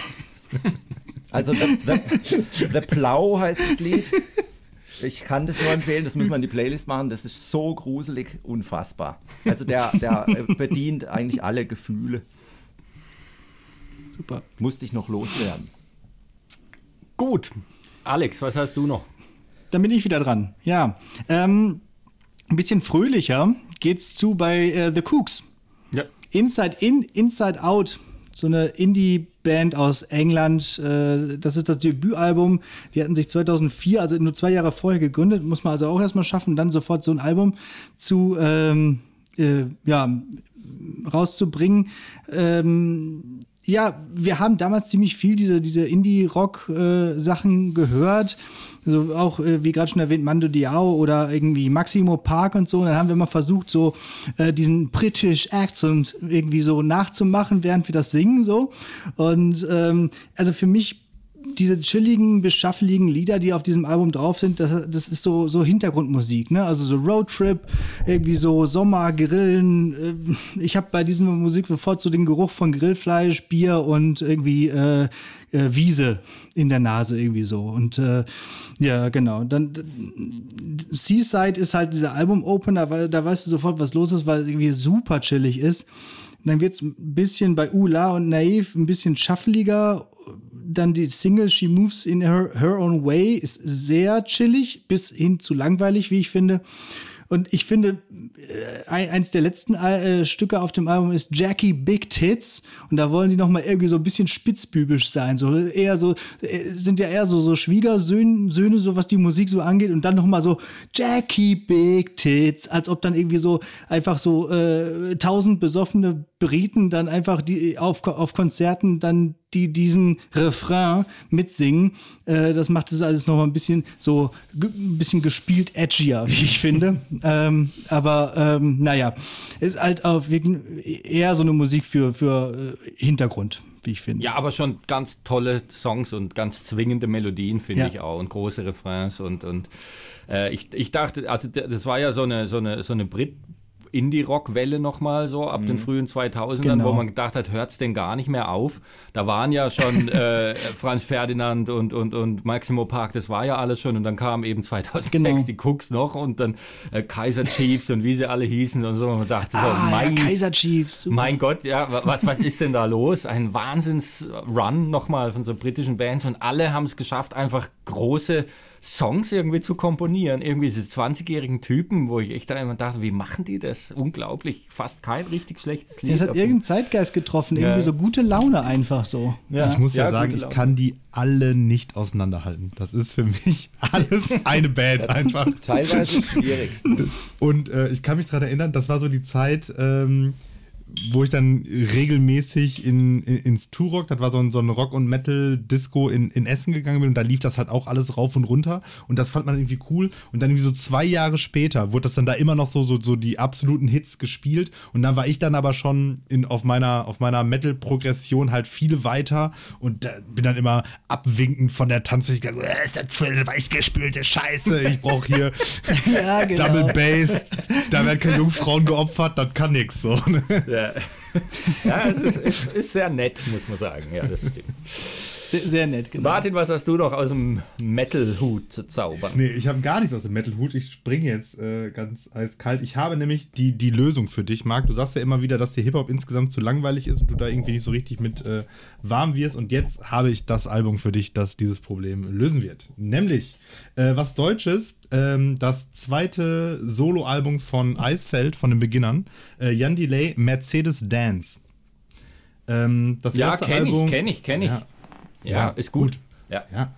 So, ne, weil es nämlich, du sagst ja immer so, irgendwie so Hip-Hop neigt dazu, schnell langweilig äh, zu werden, weil irgendwie die, die, äh, die Beats halt nicht abwechslungsreich genug sind für dich Ja, und so weiter. aber finde ich, das ist halt eben da- das, was er halt macht, ist, ähm, das sind ja richtige Songs. Das ist soulig, das ist rockig irgendwie und es hat Harmoniewechsel drin. Also das, der, der, der rappt natürlich drüber, aber drunter spielen sich halt Songs ab. Mhm. Und deswegen ist es natürlich ein, kein reines Hip-Hop-Album, finde ich, aber äh, aus dem Grund vielleicht auch gerade ein richtig gutes Album. Also er, er, er sagt ja, glaube ich, selber, es ist ein Funk-Album. Ob das jetzt so stimmt, weiß ich jetzt auch nicht. Und aber im, ähm, im Intro des Albums ähm, selber macht er im Prinzip schon direkt äh, deutlich, was das Album ist. Da sagt er nämlich, ich mag die Haltung von Punk und den Style von Jazz, ich mag die Bässe von Reggae und die Beats von Rap. Und ich glaube, das ist was, was ein Stück weit auch auf den, auf dem Beginner-Alben Beginner-Alben selber wiederzufinden ist, dass das einfach Leute sind, die über diesen Hip-Hop-Tellerrand immer wieder hinausschauen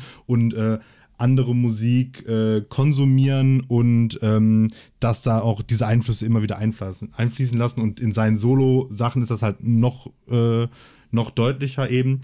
Und ähm, dann die. Weil, weil du gerade sagst, das Intro. Ich, ich finde, das macht er so geschickt Das in diesem Intro von diesem Album. ist so es klingt erst wie ein Beginner-Album, wirklich Ja. so mit, äh, mit äh, generierter Hip-Hop-Beat-Musik Genau, im Hintergrund. Und dann Trompeten wird das so ganz so. langsam, setzt immer weiter dieses, diese Funkband ein. Äh, großartig gemacht, einfach um diese, ja, äh, um diesen Wechsel jetzt zu zeigen. Ja, und vor allen Dingen, das, der, der, Song, der Song heißt ja auch Intro einfach nur und ich glaube, das ist einfach eines der besten Intros im Sinne eines Intros, das ich auf einem Album jemals gehört habe. Also, weil das Ja. völlig klar definiert, okay, das wird jetzt in den nächsten Liedern passieren und da geht die Reise hin und wenn ihr das jetzt geil findet, dann werdet ihr alles geil finden und so weiter und so fort. Ähm, die Hitsingle Und dann kommt ja Album- schon gleich der, der Brecher des zweites, der zweite Song ist ja schon der, genau, der Wahnsinn. klar, dann, ne? ja. Ja, genau. Das Welcher der, ist das? Klar heißt er. Ah, Wir machen Wir machen das klar. Ja, Wir genau. machen Konsens gefunden irgendwie. Genau. Da ist dann auf jeden Fall äh, dann das volle Programm dabei mit Bläsern, mit Funkgitarre, mit äh, dieser Soul, hin, mit diesem souligen Hintergrundgesang von dieser, von, von dieser Band und so. Ähm, großartig. Dann noch zwei Lieder, die ich äh, raushabe, so ein bisschen, ähm, ja, politisch ist vielleicht zu weit gegriffen, aber so ein bisschen, bisschen ernster. Einmal Kirchturmkandidaten. Ähm, und äh, Plastik, so gesellschaftskritisch. Alles ist aus Plastik. ähm, und was man Mag auch vor allen Dingen schon. sagen muss, ich habe ihn jetzt schon mehrmals äh, live gesehen und der ist einfach mit Abstand der beste Deutschrap-Live-Künstler, den es gibt. So, also ja, Alligator macht auch viel richtig so, aber das ist noch mal ein bisschen was anderes, weil das so dann schon in so ein fast theaterhaftes Gesamtkunstwerk-Ding irgendwie bei ihm abdriftet. Aber also Jan Delay musikalisch erstmal unglaublich variantenreich, also gefühlt kein Lied, das der live spielt, klingt wie auf der CD, weil da immer noch was eingebaut ist. Viele Covers, Medleys und auch einfach stimmungsmäßig äh, ordentlich äh, Abriss auf jeden Fall. Sehr, sehr, sehr, sehr gut. Also am Ende, der tritt ja dann immer, immer im Anzug auf und dann ist der, der ist am Ende komplett durchgeschwitzt und jeder im Publikum. Also das ist wirklich so, dass wenn der in, Indoor spielt, dann tropft da wirklich am Ende der Schweiß von der Decke. Ich hatte ein Erweckungserlebnis, ein Hip-Hop-Erweckungserlebnis bei einem Beginner-Konzert, zu dem mich meine Frau geschleppt hat. Ich kannte ja bis dahin nur Rockkonzerte. Und das war schon so, das war ein Eye-Opener. Also das war eine ganz andere Stimmung, als ich es jemals an einem Konzert erlebt habe. Und das hat selbst mich, ich dachte, ich stehe mich an den Rand mit verschränkten Armen und gucke mir das an und es geht halt dann nicht. Weil, äh, weil einfach äh, das niemand macht und äh, du dann äh, selber mitgerissen wirst halt von dem, was da passiert. Und am Schluss tanzt man halt auch. Und wenn der sagt, man geht in die, soll in die Knie gehen, dann macht man das halt auch und danach springt man in die Luft. Und äh, das ist schon geil. Äh, das habe ich da verstanden. Und äh, bei Jan Delay finde ich noch interessant. Man hat zwei Coverversionen, glaube ich, sogar drauf. Eins von ist für immer und dich drauf, glaube ich, von, von Rio Reiser. Und Genau. ist nicht in Udo Lindenberg sogar auch drauf. Ähm, Ja, mit Udo Lindenberg zusammen, sogar im. Arsch. Genau, mit, ah ja, genau. Und ähm, ich finde halt, dass es, es war ja so in den 90ern echt ganz hart. Äh, Udo Lindenberg war ziemlich durch. Äh, de- nachdem hat kein Hahn mehr gekräht, er hat auch nicht mehr viel verkauft. Und ich habe vor kurzem schon mal gesagt, man hat ein ausgeprägtes Selbstbewusstsein gebraucht, um zu sagen, ich finde Udo Lindenberg gut, weil der komplett durch war. Und dann waren es eben diese Hip-Hopper, äh, Freundeskreis, die Baby, wenn ich down bin, gecovert haben schon auf dem ersten Album und dann eben so Typen auch wie Jan Delay, die, die echt auch mit dafür verantwortlich waren, dass sie den wieder cool gemacht haben und hochgeholt haben. Und daher, dass er dann mit Udo immer wieder ähm, auch aufgetreten ist und Duette gemacht hat, war, glaube ich, auch so ein bisschen der Dank von, von Udo irgendwie äh, an ihn, denn, denn der, da hat er maßgeblich auch, glaube ich, eine Rolle gespielt, dass Udo plötzlich jetzt halt so Weltkulturerbe ist. Das hat mal eine Weile ganz anders ausgesehen. Hatte Udo Lindenberg nicht auch mal so ein MTV Unplugged oder so, wo dann Jan Delay zu Gast Ja, ja. war? Ja, die haben dann Ja. Reeperbahn Ja, ja, eben genau. zusammen gemacht. Stefan Raab und so. Ja. Das heißt, Jan Delay ist der Ah umgekehrte ja, Stefan Raab am Schlagzeug damals, ne? Ja. Oder? Der, der umgekehrte Van Helsing. Ja. War Jan Delay. Ja, aber ich, ich glaube, also die Beginner sind ja, sind ja Hamburger und ich glaube, Udo Lindenberg hat natürlich dadurch, dass er, dass er da seit, weiß ich nicht wie vielen Jahrzehnten da in diesem Hotel haust, äh, da ja auch nochmal, vielleicht nochmal ein, ein Kultstatus-Level mehr so als, als, als Hamburger oder so, weiß ich nicht. Mein zweites Lieblingsalbum ist ähm, TV on the Radio und ich hätte es jetzt gerne in die Kamera gehalten. Ich habe es eigentlich auf Vinyl, aber glaubt ihr, ich finde es nicht. Ich weiß nicht, wo das hin ist.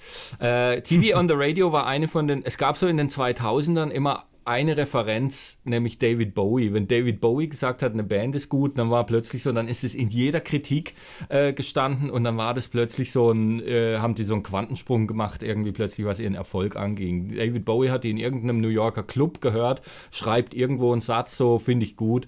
Bei Arcade Fire war es genauso und TV on the Radio ist eben auch so eine Band und die machen, glaube ich, ihr, ihre zweite Platte, Return to Cookie Mountain heißt die und es ist eine ganz erstaunliche äh, Musik, auch irgendwie Indie-Rock im weitesten Sinn, mit ähm, einem, einem schwarzen Sänger, der extrem soulig auch singt, aber drunter spielen sich ganz seltsame Dinge ab. Es ist ganz schwer zu greifen. Es ist so, so, so, äh, ich weiß nicht, Post-Indie-Rock mit ganz äh, geilen Keyboard-Sounds auch drin, soulig, rockig aber auch. Und der große Song darauf auch mehrfach gecovert, unter anderem von einer Calvi, die ich auch ganz toll fand mal eine Weile, ist Wolf, Wolf Like Me. Und das ist äh, ein absoluter Hammer-Song, der da in die Playlist muss. Und ich liebe diese Platte sehr. Leider hört man nicht mehr viel von ihnen. Sie haben dann noch zwei ganz tolle danach gemacht und dann wurde es irgendwie ein bisschen obskurer. Und ich glaube, ich fürchte, die gibt es gar nicht mehr. Findest du Anna Calvi nicht mehr toll? Ich habe mich schon, ich habe sie schon lange nicht mehr gehört und habe mich schon lange nicht mehr mit ihr befasst. Ich habe auch keine neuen Platten mehr verfolgt. Ich habe sie live gesehen im Europapark beim äh, Stone im Park oder wie das hieß. Unfassbar. Ja, toll, tolle Gitarristin, tolle Stoned Sängerin. im Park. Ja, ich weiß nicht mal, wie es hieß. Rock im Park oder weiß nicht. Es war super, aber nach zwei Ausgaben wird es wieder eingestampft. Schade, aber ich habe sie dort gesehen. War man nicht im, in der Letterie? Warst du da nicht dabei? Nein, Dann war ich da mit jemand anderem. Es, es kommt mir so vor, als würde ich diesen, diese, diese Band oder diesen Song, den du gerade auch gesagt hast, kennen, aber es, es es will mir gerade nicht in den Kopf. Also ich muss dann warten, bis die Sendung, äh, bis die Playlist Ja, erschienen ja, ist. ich kann es dir jetzt auch mir das dann unmöglich noch anhören. Das, äh, ich Ja. hab's im Ohr, Ja, aber genau. ich traue mich nicht. Ja. Klaus. Der Klaus hat was auf dem Schoß liegen. für das ich mich jetzt äh, muss. Nein, ich schäme Nein, ich du schäm schämst mich dich nicht. Ich ja, mich die nicht. sind doch Kritikerlieblinge, die finden viele gut. Echt ich jetzt? nicht, aber viele schon. Ja, ich nicht. So, ich sage jetzt was. Ähm, ich als alter. Mann, diese scheiß Kopfhörer. Mann, diese Ohrenschmalzkompresse. also, ich äh, habe jetzt was, das war tatsächlich in den, sage ich auch noch tatsächlich, in den deutschen Charts und die Band heißt Juli. Äh, Und zwar, oh, ich hab's doch gewusst. Die habe ich live gesehen mal in Köln. Ich fühle mich jetzt. Heißt die äh, Sängerin nicht Briegel? Die heißt wie äh, Hans-Peter, heißt Hans-Peter sie äh. Eva Briel und sie Ah, ist ja. meine Facebook-Freundin. Ich weiß bis heute nicht warum. Weil irgendwann hat man sie. Vielleicht hast du in Italien mal kennengelernt. Oder? Nein, in Oder, oder die Italien Mutter von ihr. Ich fühle mit der fühl Mutter mich jetzt schon irgendwie nicht ernst genommen. Äh, Nein, erzähl, ich fand Juli gut damals.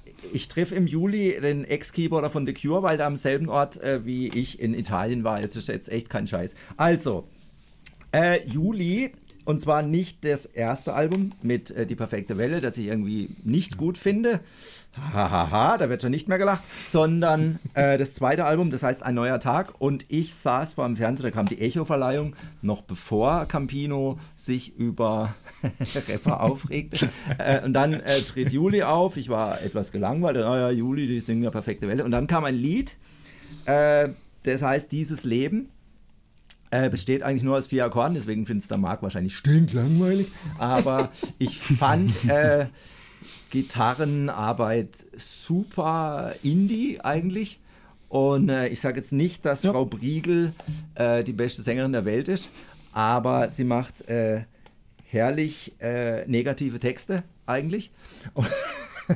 Und äh, das Lied finde ich super. Und was ich an Juli super finde, ist erstens die Gitarrenarbeit und den Schlagzeuger. Der macht super Breaks. Und ähm, diese Platte hat, äh, glaube ich, nur diesen einen Hit, dieses Leben. Ich mag ja Platten ohne Hits. Und ähm, es geht manchmal richtig gut ab und äh, die Gitarrensounds finde ich super. Und die Nachfolgeplatte, die heißt In Love, die finde ich fast noch besser und noch mutiger. Und die hat, glaube ich, überhaupt keinen Hit mehr, außer elektrisches Gefühl. Ich glaube, der wird extra gemacht, dass es ein Hit wird. Äh, ansonsten sind da echt sehr schöne Dinge drauf, also Gitarren und Elektronik. Ich sag's extra, weil ich könnte es Ja. jetzt auch verschweigen. Ich habe die in Kehl gesehen, im Vorprogramm war Tele, die äh, jetzt äh, die höchste Eisenbahn sind und früher bei uns in Freiburg an der Uni immer rumhingen. Und die hießen damals Ed, äh, Kicking Edgar Allan Poe und dann wie Kino. Und die waren ziemlich cool. Und ich glaube, die haben sich ein bisschen geschämt, dass sie vor einer Charts-Band auftreten. aber ich finde, äh, ich weiß nicht, vielleicht tue ich ihnen Unrecht, aber ich finde so eine äh, Arroganz, äh, die, die sind in den Charts, die müssen ja scheiße sein. Die hat man nur mit 15 oder ihr mit 20 und von dem her, ich stehe zu Juli, ich habe alle Platten von denen und die erste mit Perfekte Welle höre ich nie, sondern alle danach. Darf ich noch zu dem kurz was sagen? Auf jeden Fall. Ich Eine- dachte gleich, dass du die hast. Ich habe die gar nicht gesehen, die Juli. Achso, ich möchte noch was zu einer Lieblingsband aller Germanistikstudenten sagen. Die Band heißt Blumfeld und ihr Sänger heißt Jochen Ah, ja. Distelmeier, der mich ab ihrem dritten, nee, vierten Album, das hieß Old Nobody, langsam zu verarschen drohte. Äh, weil er, ich meine, dort sagt er was zu Marks Lieblingsband als Einfluss, nämlich Münchner Freiheit. Und dann hat man das gehört und hat gedacht, ja, es ist trotzdem noch Blumfeld, also es klingt immer so nach Sonic Youth, sondern äh, Blumfeld wird weicher und tausend Tränen tief, wollte man schlecht finden, war aber trotzdem irgendwie hypnotisch und cool. Und irgendwann kam das Album Verbotene Früchte raus mit zwei komplett absurden Liedern. Mindestens das eine heißt Der Apfelmann. In dem Lied singt er sämtliche ihm bekannte Apfelsorten. Und es singt dann irgendwie, und dann macht man draus den Apfelsaft, tralalala, und er singt oft Baby, und man denkt, was um alles in der Welt ist passiert. Ja, und jetzt kommt aber, dann kommt dann der Rolling Stone oder so, äh, und das Feuilleton, und die deuten das dann, weil es ist ja Distelmeier. Es ist eben nicht die Münchner Freiheit, sondern es ist Distelmeier. In dem Moment ist es postmodern, es ist irgendwie Dekonstruktion, es ist Meta irgendwas Ja. und plötzlich wird es wichtig. Im Grunde ist es Quatsch. Es ist einfach nur, aber es ist halt Distelmeier. Er hat sich einen Ruf erarbeitet, warum auch immer, weil er auf den ersten zwei Platten irgendwie vermeintlich gute Texte gemacht hat. Ja, sobald man die Texte nicht versteht, sind sie Ja, gut. eben. Und dann hat es Specs und alle haben irgendwie gesagt, oh, toller deutscher Pop, das ist was ganz Neues hier, Hamburger Schule und so weiter. Und ab da konnte der machen, was er wollte, konnte auch Apfellieder singen und dann war es halt Meta und irgendwie Post und ich weiß nicht, und, und irgendwie halt, ah, kann man nichts sagen. Tiere um Quatsch. uns auf dem blauen Furchtbar. Ich Planeten. kann also mir das, das andere, nicht anhören. Das Ich andere absurde das Lied, das muss in die Playlist, heißt Tiere um uns. Ja. Äh, das kann man eigentlich im Biologieunterricht einsetzen, wie man jetzt so schön sagt. Äh, Tiere um uns. Äh, man denkt wirklich, der Typ möchte mich jetzt echt verarschen. Und äh, ich habe auch bei dem In dem Europa- Moment kann man ja aber auch einfach ausmachen. Also die Entscheidung Ja, hat die, man Mus ja immer. die Musik äh, ist ja trotzdem Blumfeld und ich finde diese Klavierakkorde äh, immer gut, weil das ist immer so, ein Ton ist immer so, ne, der, der macht's halt dann äh, blumfeldig und Indie, äh, aber es war schon auf dem Album davor, da, da gab es ein Lied, das heißt, wo kommen all die, also graue Wolken her und plötzlich kommt ein Saxophon-Solo. Das kenne ich, ja. Ja, und dann denkt man, meint er das jetzt ernst? Also er kommt aus Sonic Youth und, und macht jetzt Sparta Illich. ähm, also irgendwie, ich habe es nicht verstanden. Und ähm, als Obskurität, Apfelmann, also da denkt man wirklich, ist er jetzt verliebt? Äh, hat er eine Frau, der er versprochen hat, ich mache jetzt keine schrägen Lieder mehr und keine Texte wie Lass uns nicht über Sex reden, wie vom ersten Album, sondern ich singe jetzt halt über Apfelsorten. Aber das ist schon gut. Vielleicht hat er auch gedacht, wie die Künstlerin Cindy Sherman, die hat ja mal gesagt, sie macht jetzt richtig hässliche, die heißen Disaster Pictures, äh, ob ihre Sammler da mitgehen und die sind mit Erbrochenem und so total ekelhaft. Vielleicht geht er den anderen Weg und sagt, jetzt schau ich mal, wie weit ich gehen kann. Ja, Und das macht er. Das Feuilleton folgt und sagt, oh, Das ist genau das, was der macht. Jetzt schätzt er unsere Bauern und Obstgärtner und so. Aber wenn man es hört, denkt man, äh, geht's Ja, aber noch? Ich, ich glaube, so funktioniert ja aber dann auch eben, eben äh, Popkultur und Rezeption von Popkultur. Da hat man ja immer mal wieder so, so Leute, die dann sagen, so, jetzt, jetzt wollen wir doch mal gucken, ob ihr wirklich Ja, ja. verstanden habt und so, ne? Und dann irgendwie, Ja, ja. Wobei das sind dann auch wirklich so. irgendwie Affen irgendwelche drüber. Bilder malen lassen und dann in, in, in so moderne Kunstausstellungen hängen oder so und dann.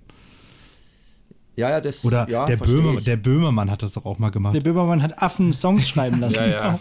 ja, ja. Tanzen, Hier so- so- tanzen. so- Menschen Tanzen, leben, tanzen, leben, Welt. Welt. Fand ich fantastisch, weil ich bin ja großer, äh, wie heißt er, Max Giesinger, Skeptiker. Ja, ist genau Oder der überhaupt Sound. diese, diese Mark Ah. Forster und so, die singen ja alle den gleichen Scheiß. Hauptsache man tut keinem weh und Ja. so. Das fand, das fand ich großartig von Böhmermann. Fast so gut wie Polizistensohn. Ich hab Polizei, ich hab, ich hab. Super. Großartig. Super. Jungs, Ähm, was habt ihr noch? Ich habe Ich- erst noch kurz, kurz- was zu, kurz- kurz ich, ich hab kurz was zu Juli. Ich war nämlich auch mal einmal Genau, aus. Versehen auf einem Juli-Konzert. Ah, jetzt kommt wieder dieses Ausversehen. Okay. Aber das Ich war noch zu. gesehen, äh, die, du warst beim Nana Muskuri-Konzert. das war äh, Ja, die, die nee, perfekte, perfekte Wellezeit. Da war ich in Köln, da hat eins live, das ist hier so der nordrhein-westfälische Jugendradiosender. Ähm, äh, so ein, so ein, so ein Open Air gratis und draußen praktisch bei denen auf dem Vorplatz vom, vom Sender gemacht. Und unter anderem hat da Juli gespielt. Ich kann mich nicht mehr erinnern, warum wir, also für welche Band wir da hingefahren sind, aber an das Juli da gespielt hat, kann ich mich erinnern. Und das war tatsächlich äh, überraschend, fand ich das gar nicht so schlecht. Was ich aber sehr schlecht fand, und das muss ich jetzt hier auch nochmal in aller Deutlichkeit sagen, der damalige 1 Live, ich glaube heute WDR 2 Moderator Thorsten Schorn, hat mit seinen Zwischenmoderationen es geschafft, absolut jede Stimmung auf diesem Platz in Sekunden in den absoluten Keller zu weil er einfach nur Müll gelabert hat, die ganze Zeit. Und dann halt auch immer so, so Animationsversuche gestartet hat und alle wollten Ganz eigentlich nur mit, eigentlich wollten nur alle nur mit Flaschen nach dem werfen und, ah, Thorsten Schorn, hör auf mit allem. Das schafft aber auch Ja. Gemeinschaftsgefühl, so gemeinsamer Feind. Ja. Geht's euch gut da draußen? Was ich, was ich noch zu Juli sagen wollte, ich bin letztens, noch mal, letztens mal mit einer Kollegin von der Arbeit nach Hause gefahren. Also, äh, und äh, da lief im Auto elektrisches Gefühl. Und obwohl ich dieses Lied seit, glaube ich, 2007 oder wann kam das raus, nicht mehr gehört habe, ich kannte den gesamten Text. Ich habe ihn mitgesungen Und mir ist währenddessen so eine Epiphanie, so eine, so eine, hä, Moment, wieso kenne ich diesen, diesen Text? Wieso kann ich den so komplett mitsingen? Das ist doch unmöglich. könnte ja ich nicht. Ich habe ihn so lange nicht mehr gehört. Ich skippe das immer Also- weiter. Aber cool. ja, also irgendwas hat Juli mit einem gemacht. Ja, aber die Texte Also- sind sowas von dermaßen düster und ich glaube, äh, Frau Briegel ist äh, wirklich äh, angenehm äh, unprätentiös. Ähm, die äh, war auch mal beim Harald Schmidt und äh, war total bescheiden und hat gesagt, ja, sie studiert jetzt noch das und das, das interessiert sie und so. Also eigentlich Anti-Popstar, was ich mag. Angenehm unprätentiös ist auch die nächste Band, die ich mitgebracht habe, nämlich The Sounds. Kennt ihr die? The Sounds aus Schweden. Ich so hab eine die- Indie-Rock-Band aus Schweden. Ich habe die mal beim äh, Southside äh, Open Air gesehen, nachmittags. Aber äh, Ja. mehr weiß ich nicht. Ich ärgere mich nur immer über ihren Namen, weil eine meiner Lieblingsbands und eine von Marks Neuentdeckungen heißt The Sound ohne S. Ja. Und da denke ich immer, meine, jetzt denken alle und so. Genau, immer wenn du die erwähnst, denke ich nämlich, oh, jetzt redet er gleich über The Sounds. Wie cool. Ah, nee, doch nicht. das Album heißt. Tut mir leid. Man muss aber jetzt bei beiden Bands sagen, die hätten sich auch einen etwas besseren Namen aussuchen können. Ja, ja, so äh, das wirklich äh, kreativ ist das nicht. Aber die 5000. Musik ist kreativ. Ähm, die ähm, Band wird tatsächlich, also große Fans von der Band sind unter anderem Quentin Tarantino und die Foo Fighters. Das heißt, irgendwas müssen die können. Ähm, wie gesagt, kommen aus Schweden. Äh, Das Album von 2006 heißt Dying to Say This to You. Und äh, das ist so Gitarrenrock mit einer guten Portion Keyboard, hat also so 80s Vibes durchaus, also klingt wirklich gut. Vorbilder sind Blondie und Duran Duran so. Manche Lieder sind da so ein bisschen zu elektronisch, was die Drums angeht. So äh, Sechzehntel auf einer elektronischen Hi-Hat ist manchmal ein bisschen nervig, zum Beispiel bei dem Song Hurt You. Aber äh, ansonsten finde ich die Musik wirklich gut, kann man, kann man sich gut anhören. Ähm, die Gitarristen sind auch gleichzeitig ähm, Songwriter und Produzenten bei der niederländischen Band Kretzip. Ich weiß nicht, ob, ob man die kennt. Äh, die sind auf jeden Name Fall auch sagt mir was, aber so ein bisschen. Ja, genau. Und das heißt, irgendwas, wie, wie gesagt, irgendwas können die. Ich habe die mal in Münster live gesehen. Da hatte die Sängerin Maya Iverson ähm, aber irgendwie eine Erkältung oder so und hat die ganze Zeit geraucht, um ihre Stimme irgendwie aufrechtzuerhalten. Das war so ein bisschen, bisschen weird. aber ähm, äh, ja, ich, ich weiß auch nicht, warum sie das gemacht hat, aber sie hat es irgendwie on purpose gemacht. Also immer wieder, ja, ich muss jetzt hier nochmal und äh, so irgendwie. Ähm, aber ja, die, die Stimme ist auf jeden Fall sehr gut. Ähm, gute Stücke auf dem Album sind Painted by Numbers, Queen of Apology, Ego und Song with a Mission. So. Ähm, kann man sich auf jeden Fall. Ja, also Duran Duran und Blondie Äh, klingt also- eigentlich so, dass ich mir das nochmal anhören muss. Ich, äh, es klingt besser, als Ja, ich sie ja, in Erinnerung habe, jetzt gerade diese zwei Referenzen. Aber äh, das Ja, höre ich also ich finde das Album auch wirklich gut produziert und äh, ich habe es jetzt auch ewig lange nicht mehr gehört äh, oder hatte es ewig lange nicht mehr gehört und als ich es jetzt wieder gehört habe, hat sich so eine, äh, ich, ma- ich mag diese Metapher, so eine warme Decke der Nostalgie so um mich Ja. gelegt. Also das war schon, äh, war schon irgendwie schön. Schönes Bild. die tragen wir täglich. Ja, ja, das ist eigentlich so äh, die, die, ja, die Garderobe dieses Podcasts, oder? Ja. Ja, Martin, was hast du noch? Apropos äh, wohlige Decke der Nostalgie. ähm, ich habe noch mitgebracht äh, von der Band Billy Talent das zweite Album mit dem unglaublich kreativen Namen Billy Talent 2.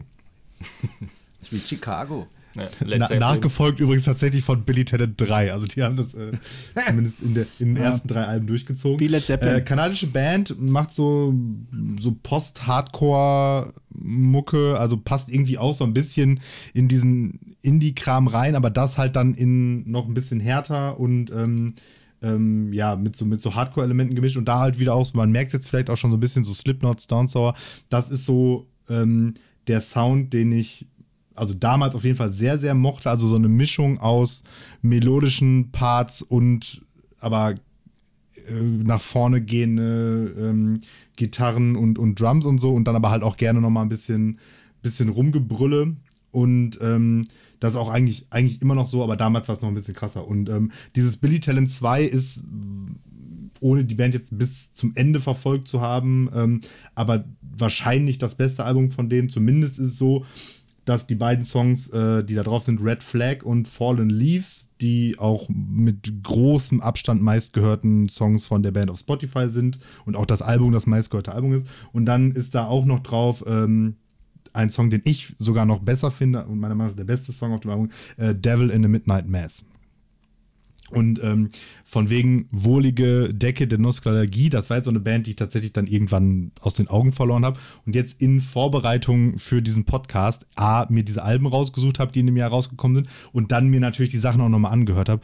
Und da war es dann, also es gibt ja dann so, so, so Musik, wo das dann einfach, die dann so funktioniert. Also Musik kann das gut und Gerüche finde ich eben so, dass man sofort ja, an ja, ja. bestimmten Zeiten und an bestimmten Orten ist. Und da war es eben auch so, also die ersten drei Takte von Devil in the Midnight Mass liefen und ich war halt wieder, keine Ahnung, 20 und war da freitagsabends mit den Jungs im Turok und hatte einfach eine geile Zeit. Ja.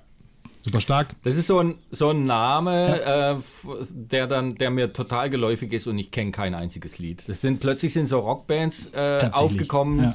die ich, die hat man so wahrgenommen und sich nie dafür interessiert. Das ging da so los, das gab es vorher nie. Da wusste ich einfach, Ja, ja. Rockbands wusste ich, wie die klingen. Und da hört es, also mit New Metal Ende 90er geht es los und dann wird es, werden das immer, und Billy Talent ist so ein Name. Ich habe nie bewusst ein Lied von Billy Talent gehört. Ich, glaub habe in vor kurzem eins gehört und gedacht, ah, gar nicht schlecht. Ich meine, das, wo es herkommt, ist natürlich viel besser. Aber nee, habe ich auch gedacht, ja, ja, cool.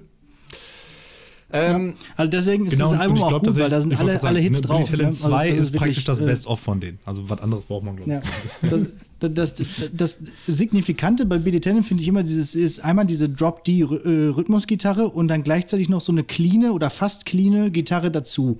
Ähm, äh, und das macht eigentlich genau auch diesen Reiz aus, finde ich. Ja. Ähm, es gibt eine Metalband, die 2006 ein Album macht und die, das ist eine dieser, dieser Bands, die ich so nach den 2000ern oder Metalbands, wo ich ja viel 80er Metal höre oder, oder 70er Sachen oder so. Und jetzt habe ich so ein paar Bands, die ich extrem liebe derzeit und die haben, äh, und da ist Mastodon eine davon. Und die machen ihr erstes oder zweites Album Blood Mountain und ich mag die extrem. Äh, ich ver verehre diesen Schlagzeuger. Ich höre teilweise immer nur aufs Schlagzeug und vor kurzem habe ich in einer Doku, äh, ZDF Neo, glaube ich, äh, Heavy Metal Save My Life, äh, ist, äh, spielen Mastodon, die werden da auch interviewt. Der Schlagzeuger singt auch und ähm, da ist so eine Mexikanerin, die eben darüber berichtet, wie toll sie oder wie, wie, wie wichtig äh, Heavy Metal in ihrem Leben ist und die geht zum Konzert und die schreit irgendwann, oh, the drummer is so great und ich saß vor, vor dem Tablet und dachte, ja, ja, genau, das ist es. Also großartig und eine der äh, aktuelleren Metal-Bands, die ich verfolge und sehr liebe. Dann äh, machen die Chili Peppers ähm, ihr Album, bei dem ich aussteige und seither nicht mehr eingestiegen bin. Äh, Stadium Arcadium. Äh, plötzlich sind die mir wahnsinnig auf die Nerven gegangen. Ey, oh. Und da dachte ich, ja, Oh ja, jetzt, wird's, nervt mich jetzt wird's echt, jetzt wird's richtig schlimm. Und das habe Da ich war auch. Snow drauf, ja. Ja. Äh, Und ähm, seither komme ich nicht mehr rein bei den Chili Peppers. Wenn ich die höre, dann immer Alben vor diesem. Ja, der Gesang ist halt auch anstrengend. Ja. Dann äh, eine Elektropop-Band, Hot Chip, die ich sehr liebe. Äh, The Warning machen sie 2006. Auch live grandios. Zu acht stehen die auf der Bühne mit richtigem Schlagzeug und, und reproduzieren das da, was die da machen.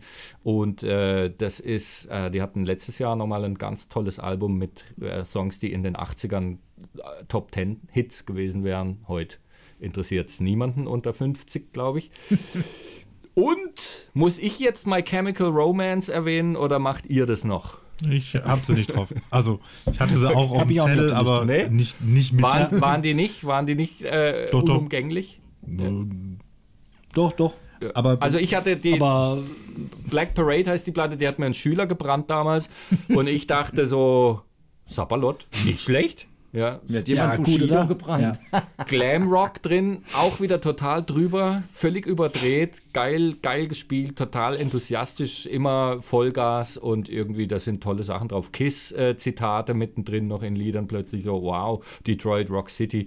Und äh, also finde ich, habe ich jetzt nochmal reingehört und dachte, geil, würde ich mir anhören, wenn Ja. ich jung wäre.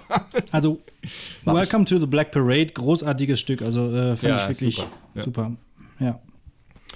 Und ein letztes habe ich noch. Äh, Prince macht seine beste Platte seit Sign of the Times. Äh, 3121 und da ist ein Lied drauf, das heißt Fury und das muss in die Playlist. Und er hat damals bei den MTV Awards das Lied performt und ich fand es abartig und es hat nochmal gezeigt, was das für ein unfassbarer Typ ist mit einer unfassbaren Band. Ich habe es leider nie auf MTV, äh, auf, auf YouTube gefunden, diesen, diesen Clip, aber ich saß da irgendwie nachts vorm Fernseher und dachte, mein Gott, ja, Prince, seit, seit 15 Jahren nicht mehr an den Kerl gedacht und dann kommt, haut der so ein Ding nochmal raus. Ich saß da nackt vor dem Fernseher. ja, es war Nacht, aber ich habe mich dann direkt ausgezogen. So toll fand ich. Schlafen So. Anzug. Ich bin durch. Aber Klaus hat noch was ganz Wichtiges. Also wir müssen jetzt hier den Rest Schnelldurchlauf gerne machen, ne? Ja, Ja, ja. wa- Was ich gerne noch erwähnt hätte.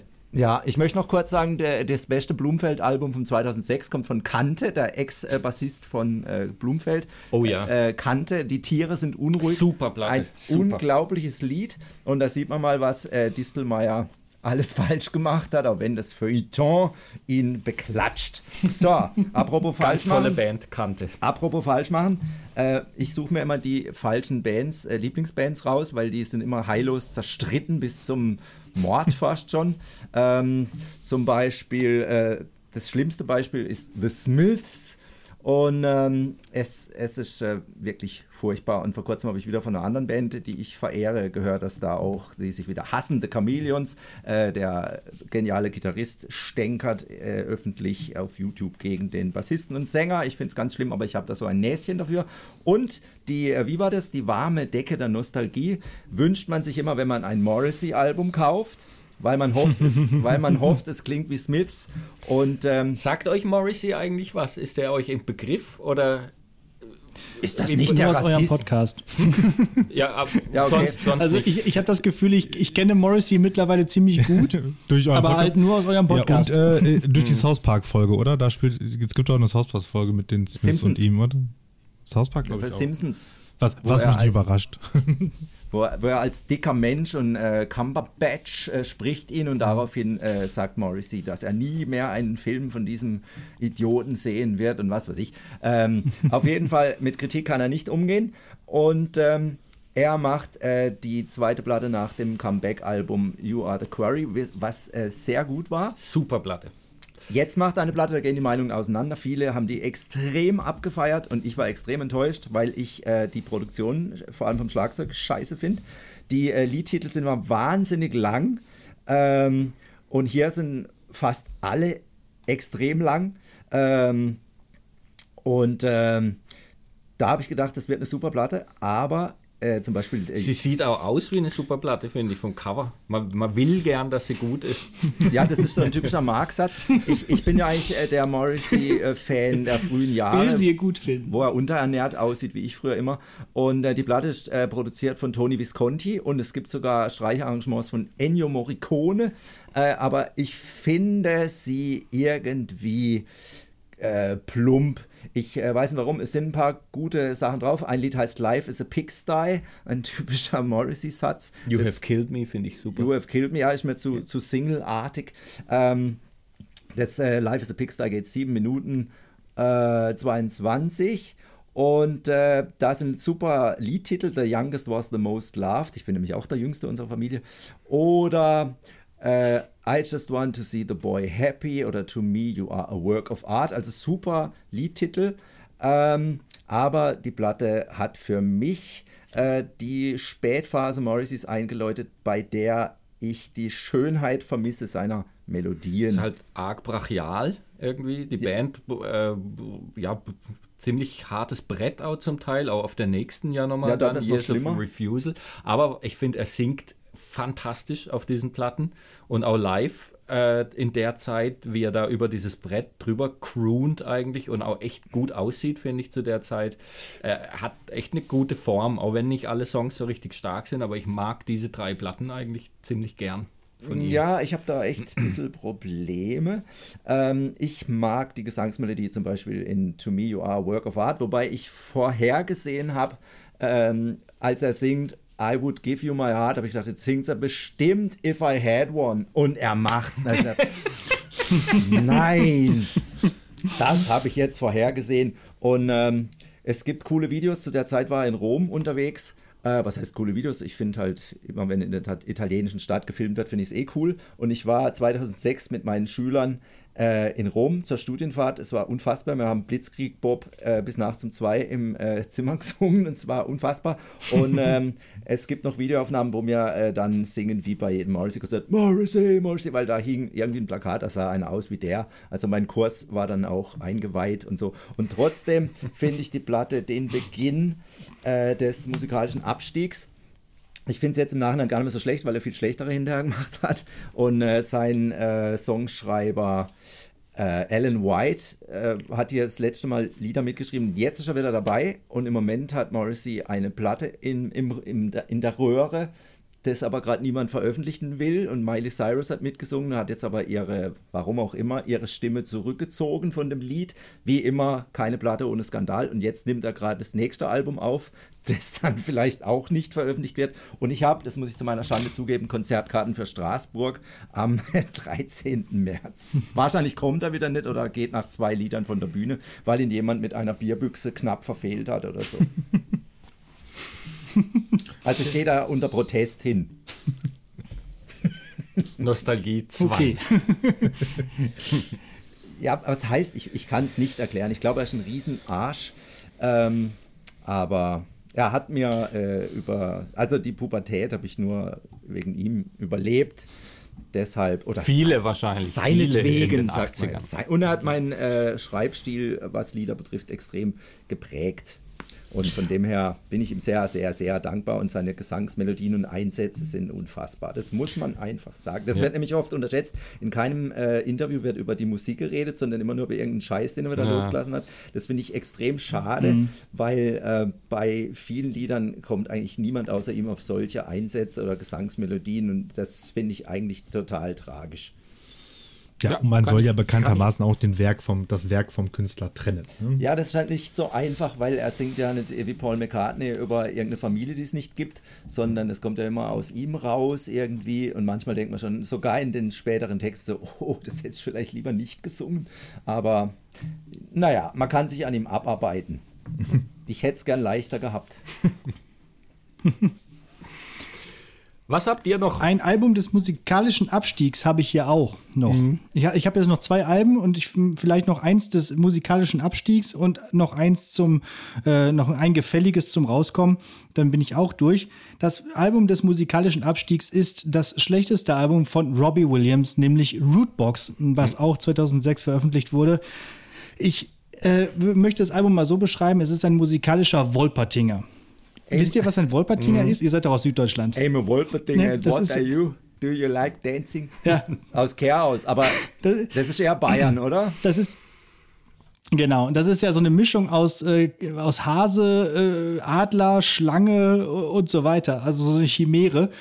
Und dieses Album ist genauso. Es ist ein absoluter Mix, wilder Mix aus, aus Musikstilen und total wild zusammengewürfelt und ohne richtigen Sinn und Zweck. Was ich so schade finde, weil ich fand, Robbie Williams war in den Nullerjahren nicht wegzudenken. Also die Alben Sing When You're Winning, Swing When You're Winning, äh, Escapology waren großartig Ja. und Intensive Care, da merktest du schon langsam geht's bergab, aber war noch okay. Äh, aber dieses Album Rootbox, die Sun, die, äh, hier die britische Zeitung The Sun schreibt, das ist the worst record I've ever heard. Also ähm, Hat er nicht und auch der Spiegel schreibt, das Album Das war davor, glaube ich. und, und der Spiegel schreibt auch, das Album ist eine Zumutung. Und ich finde, dass, äh, äh, ja, also, das war einfach der Zenit komplett überschritten bei Robbie Williams, musikalisch und körperlich. Äh, danach gab es ja auch erstmal die äh, lang, längere Auszeit und auch Rehab und so. Und dann kam er mit dieser Ada Field zusammen und hat dann wieder so ein bisschen die Kurve gekriegt. Äh, es gibt zwei Songs auf dem Album, die okay sind. Das ist einmal She's Madonna mit den Shop Boys zusammen. Da geht es irgendwie um die Beziehung von Guy Ritchie und Madonna. Das ist, kann man ganz gut hören. Und ein Song mit Lily Allen zusammen. Äh, das ist ein Cover, äh, Cover von Manu Chao, dieses Je ne t'aime- also dieses Bongo Ja, ja. Wong. Das, das kennt man ja auch. Aber, Aber auch abs absurd ich finde, da kann man das- dass er das ja irgendwie covert. Ganz seltsam. Da kann man das Original auch besser hören. Und äh, wenn das schon das Beste auf dem Album ist, dann könnt ihr euch überlegen, was da sonst noch so für ein Quatsch drauf ist. Vor allem halt auch dieser Albumtitel Rootbox. Das ist einfach nur, das klingt wie Geräusch, das klingt wie so Computerspielmusik. Also so ganz wie, wie, wie, wie die Geräusche, die es macht, wenn der Tetris-Stein sich dreht. So. Aber das ist, ich, Äh, ich habe also- mich vor, vor einiger Zeit mal durch diese Diskografie durchgehört und war dann echt Ja. auch nochmal wirklich erstaunt, wie unfassbar gut diese, diese paar Alben, die du genannt hast, sind und äh, wo Ja. jeder Song eigentlich eine Single ist, vermeintlich. Sext ab. Und wie das plötzlich Super, ja. aufhört, ja, und auf dieser Platte, wo man denkt, hä, was, was passiert jetzt eigentlich da? Also was es da für eine Erklärung Ja. gibt für dieses Album, das ist irgendwie ganz seltsam. keine Ahnung. Irgendwie auch schnell zusammengewürfelt oder so. Er hat ja auch in jedem Jahr fast ein Album rausgebracht. Und da, da hätte er sich einfach ein bisschen mehr Zeit lassen sollen. Oder es einfach nicht machen sollen. Ja. So, und dann habe ich noch das gefällige Album zum Abschluss und dann bin ich auch fertig. Es kommt äh, ein deutschsprachiges fehlt noch. Und zwar äh, von Christina Stürmer, Lebe lauter. So eine Deutsch-Rock-Geschichte. Deutschsprachige Musik, du hast ja gerade schon hier ähm, äh, Max Giesinger angesprochen und, und Vincent Weiss und wie sie nicht alle heißen, ist immer so ein bisschen cringe, finde ich, weil es so geht so ganz sehr schnell in den Schlagerbereich, wenn man so deutsche Musik hört so ein bisschen ist das bei den Texten von Christina Stürmer auch, aber die Musik ist halt noch ganz gut, weil es halt so rockige Musik ist. Und das ist so handgemachte Ro- Rock-Pop-Musik und äh, zwei Gitarren, Bass, Schlagzeug. Und ich finde, dieses dritte Album kann man ganz gut hören. Äh, der Kurier aus Österreich schreibt, das ist ein schöner Pulli, aber das gleiche Strickmuster wie die Alben zuvor.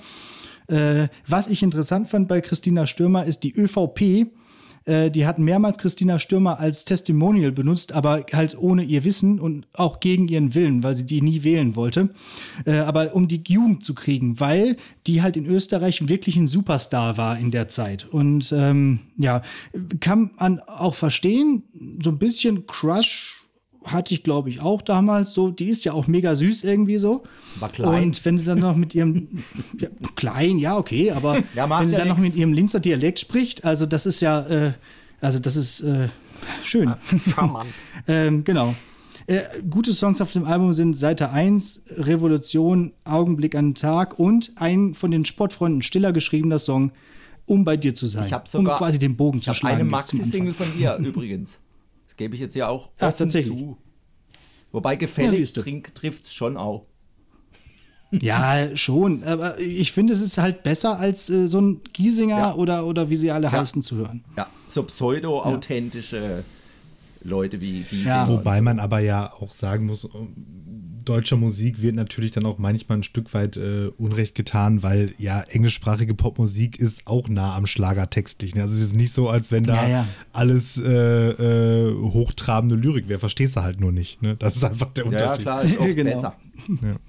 Also es gibt, Aber wenn es dann gibt, so eine E-Gitarre einsetzt, finde ich halt schon besser, ja, als das wenn ist nicht. Grund, Grund, So.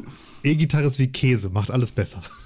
Aber Klaus Lage singt ja auch, ich hab dich lieb, wenn es auch bessere, wie, wie singt er, weiß nicht mehr. Das fand ich nie peinlich oder sowas äh, auf seinem Schweißperlen-Album, auch, auch wenn das äh, schnulzig ist oder so. Es gibt Wenn's eine Band, die, gibt, die, die, eine, die eine Lösung hat für dieses Problem und das sind Bilderbuch. Die, die machen einfach Texte, deutsche Texte, die, die einfach nicht zu verstehen sind, die nur nach dem Klang gehen. Komm, gib mir deinen Lader.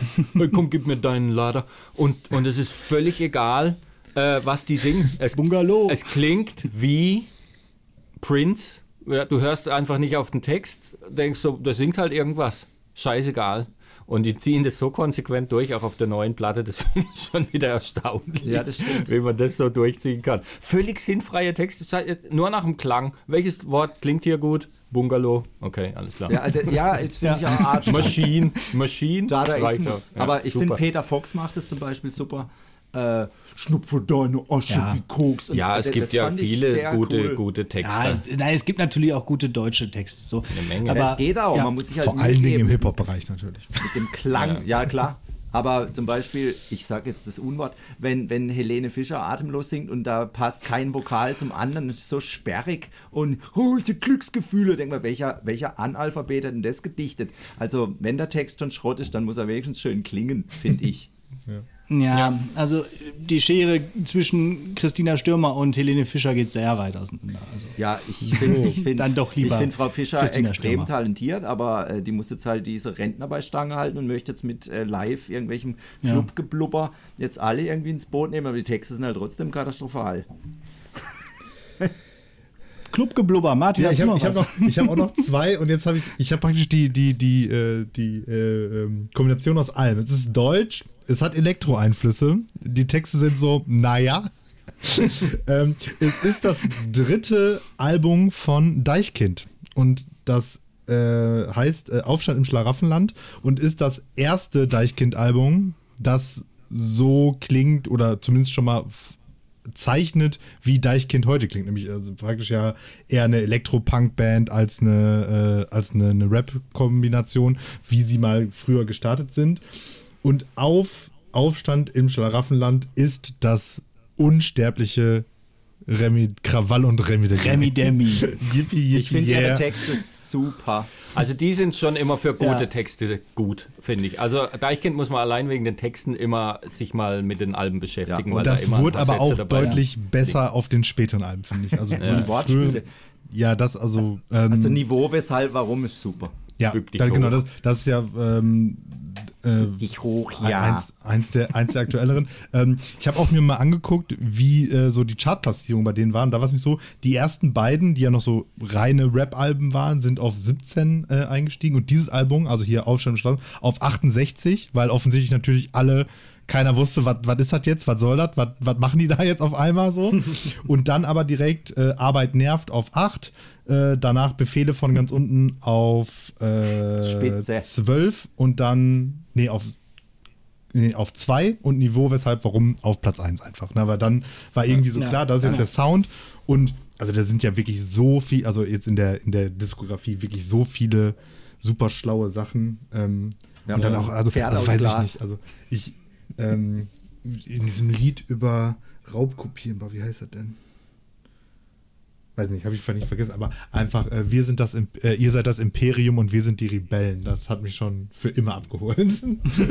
Ja, Ja, auch an, like an, mich Star am Wars-Vergleiche Arsch. gehen immer. leider Ah, geil, ja, äh, ja. so eine Musik, das ist ja schon Wahnsinn. Also mit Like mich am Arsch, besser Ja. kann man eigentlich äh, Internetkritik oder so nicht äußern.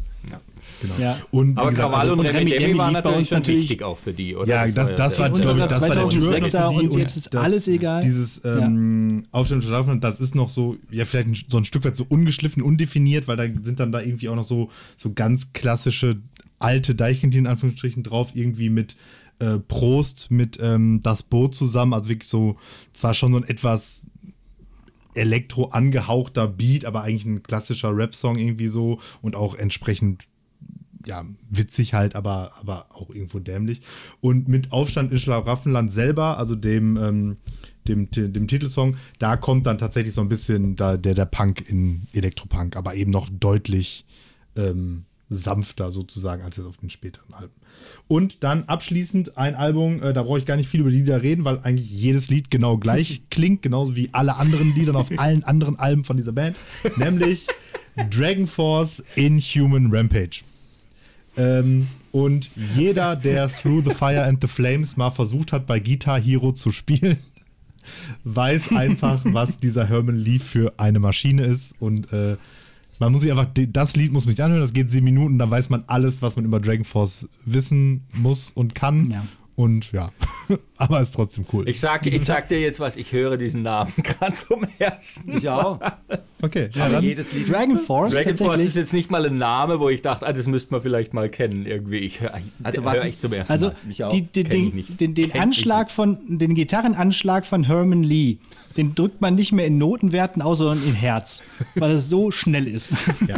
Das höre ich mir an, das klingt schon mal Also jedes Lied gleich, aber Ja. dann sieben Minuten, das irritiert mich Ja. etwas, weil bei den Amigos ist das genauso, da geht jedes Lied aber knapp drei. Ja, das ist, das ist halt, das ist halt so, so eine, so eine, so eine Speed-Power-Metal-Band. Da geht es halt immer um irgendwelche Drachen, die getötet werden müssen und keine Ahnung was. So, und äh, die Geschichte muss halt erzählt werden und dabei äh, spielt aber in der Zeit, wo da halt das Lied textlich gesungen wird, spielt Herman Lee halt, Herman Lee halt drei Lieder. So. Also von der Also sind wir wieder bei. Joanna. Joanna Newsom eigentlich wieder. Ja, also wie gesagt, der äh, Through the Fire and the Flames, wahrscheinlich das bekannteste Lied von denen. Und äh, wie gesagt, also wenn man das gehört hat, dann weiß man alles, was man wissen muss.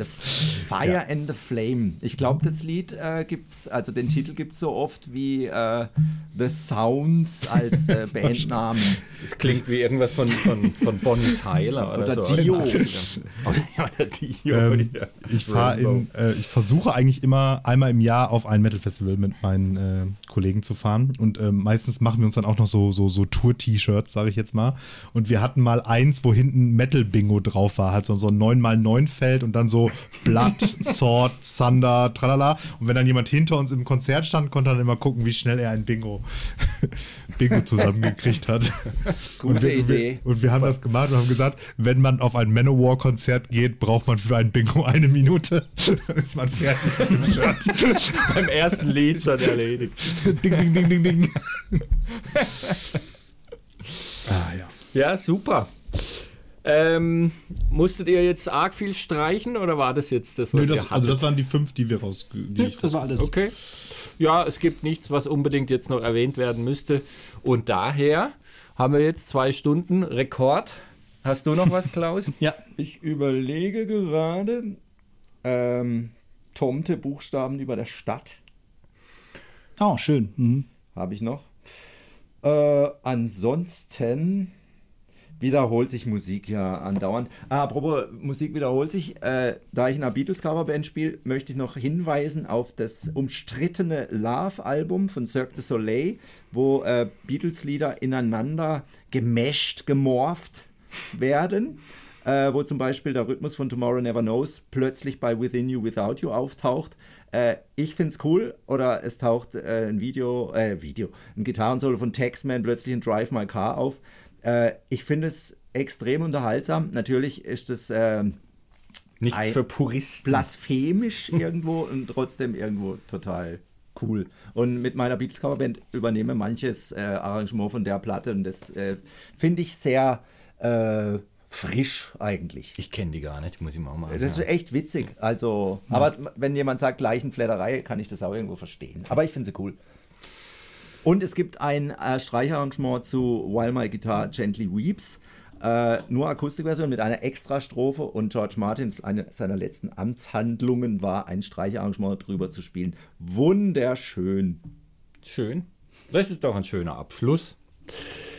Ja. Das freut mich. Jungs, das hat Spaß gemacht. Ja. Ja. Das So, machen wir wieder. Den Total. Generation, äh, Generation Gap zugeschüttet. Ja. Ja, das können, das können wir gerne machen. Es hat, Ja. das war uns auch Da äh, Ja. ist noch lang nicht alles gesagt. Da Nee. gibt es noch etliches in den 2000ern auch, zu dem man doch auch einiges sagen kann. Ich dachte, es wird, die Luft wird dünn, aber äh, ging doch noch. Wir Aber konnten im- mithalten. Ja, interessant finde ich, dass Charts eigentlich überhaupt keine Rolle mehr spielen. Wie 80er war ja Charts deckungsgleich. Ja, wir haben das ja schon, schon aus äh, analysiert, Ja, wo sich stimmt. das plötzlich so trennt und das ist ja da ganz extrem. Also Ja, über ja. Charts braucht man eigentlich nicht mehr reden. Das ist nicht mehr, bei euch jetzt vielleicht gerade noch, wenn ihr noch in der Jugend oder so, aber da wart ihr eigentlich auch schon drüber raus Nee, über die Charts. da, da, Ich meine, wir hätten jetzt in diesem Jahr auch über Justin Timberlake und so Ja. Sprechen können, aber das haben wir halt damals nicht, also nicht albummäßig gehört. Ne? Das, also das- das höchstens irgendwo mal im ja Radio oder so, ne? aber also die, die frühen Okay. Nullerjahre. also es gab da- halt auch zu da- viel da- Gutes. Ne? Es gab halt zu viel Gutes in diesem Ja. Jahr, dass man jetzt äh, erwähnen Ja, muss. eben, Und, nee, in den Top ansonsten 10 wäre die der Sendung vielleicht Single-Charts vier ist halt auch Stunden so viel Schlechtes in diesem Jahrzehnt, das ist wirklich Ja. nicht auszuhalten.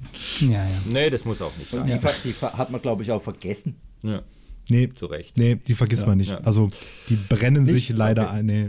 Es, gibt, es gibt eine Folge äh, von unserem Podcast, da, da sprechen wir aus Gründen, hat äh, Alex mich da gefoltert mit einer, mit einer mündlichen Prüfung, wo äh, ich über die, die Nummer 1 Charts-Hits von 2000 bis 2010 wie so ein Panel-Promi bei die ultimative Chartshow so sprechen sollte. Und es war wirklich ein Lied schrecklicher und schlimmer als das nächste. Aber jedes einzelne kannte man, weil man halt so damit weggedudelt worden ist die ganze Zeit. Ja. War da Schnie, Schna, Schnappi dabei? Ja. Yep. Ja, ich hatte dort junge, äh, kleine Kinder, deshalb. Ah, Okay. Ja, okay. Ja, Das war lass- lass unsere uns nicht Sonderfolge. Jetzt war es ja doch kein guter Abschluss. Ich wollte gerade sagen, jetzt haben wir jetzt leider noch einen schönen Abschluss noch mal zerstört. Ja, das ist, wenn man auch nicht aufhören kann.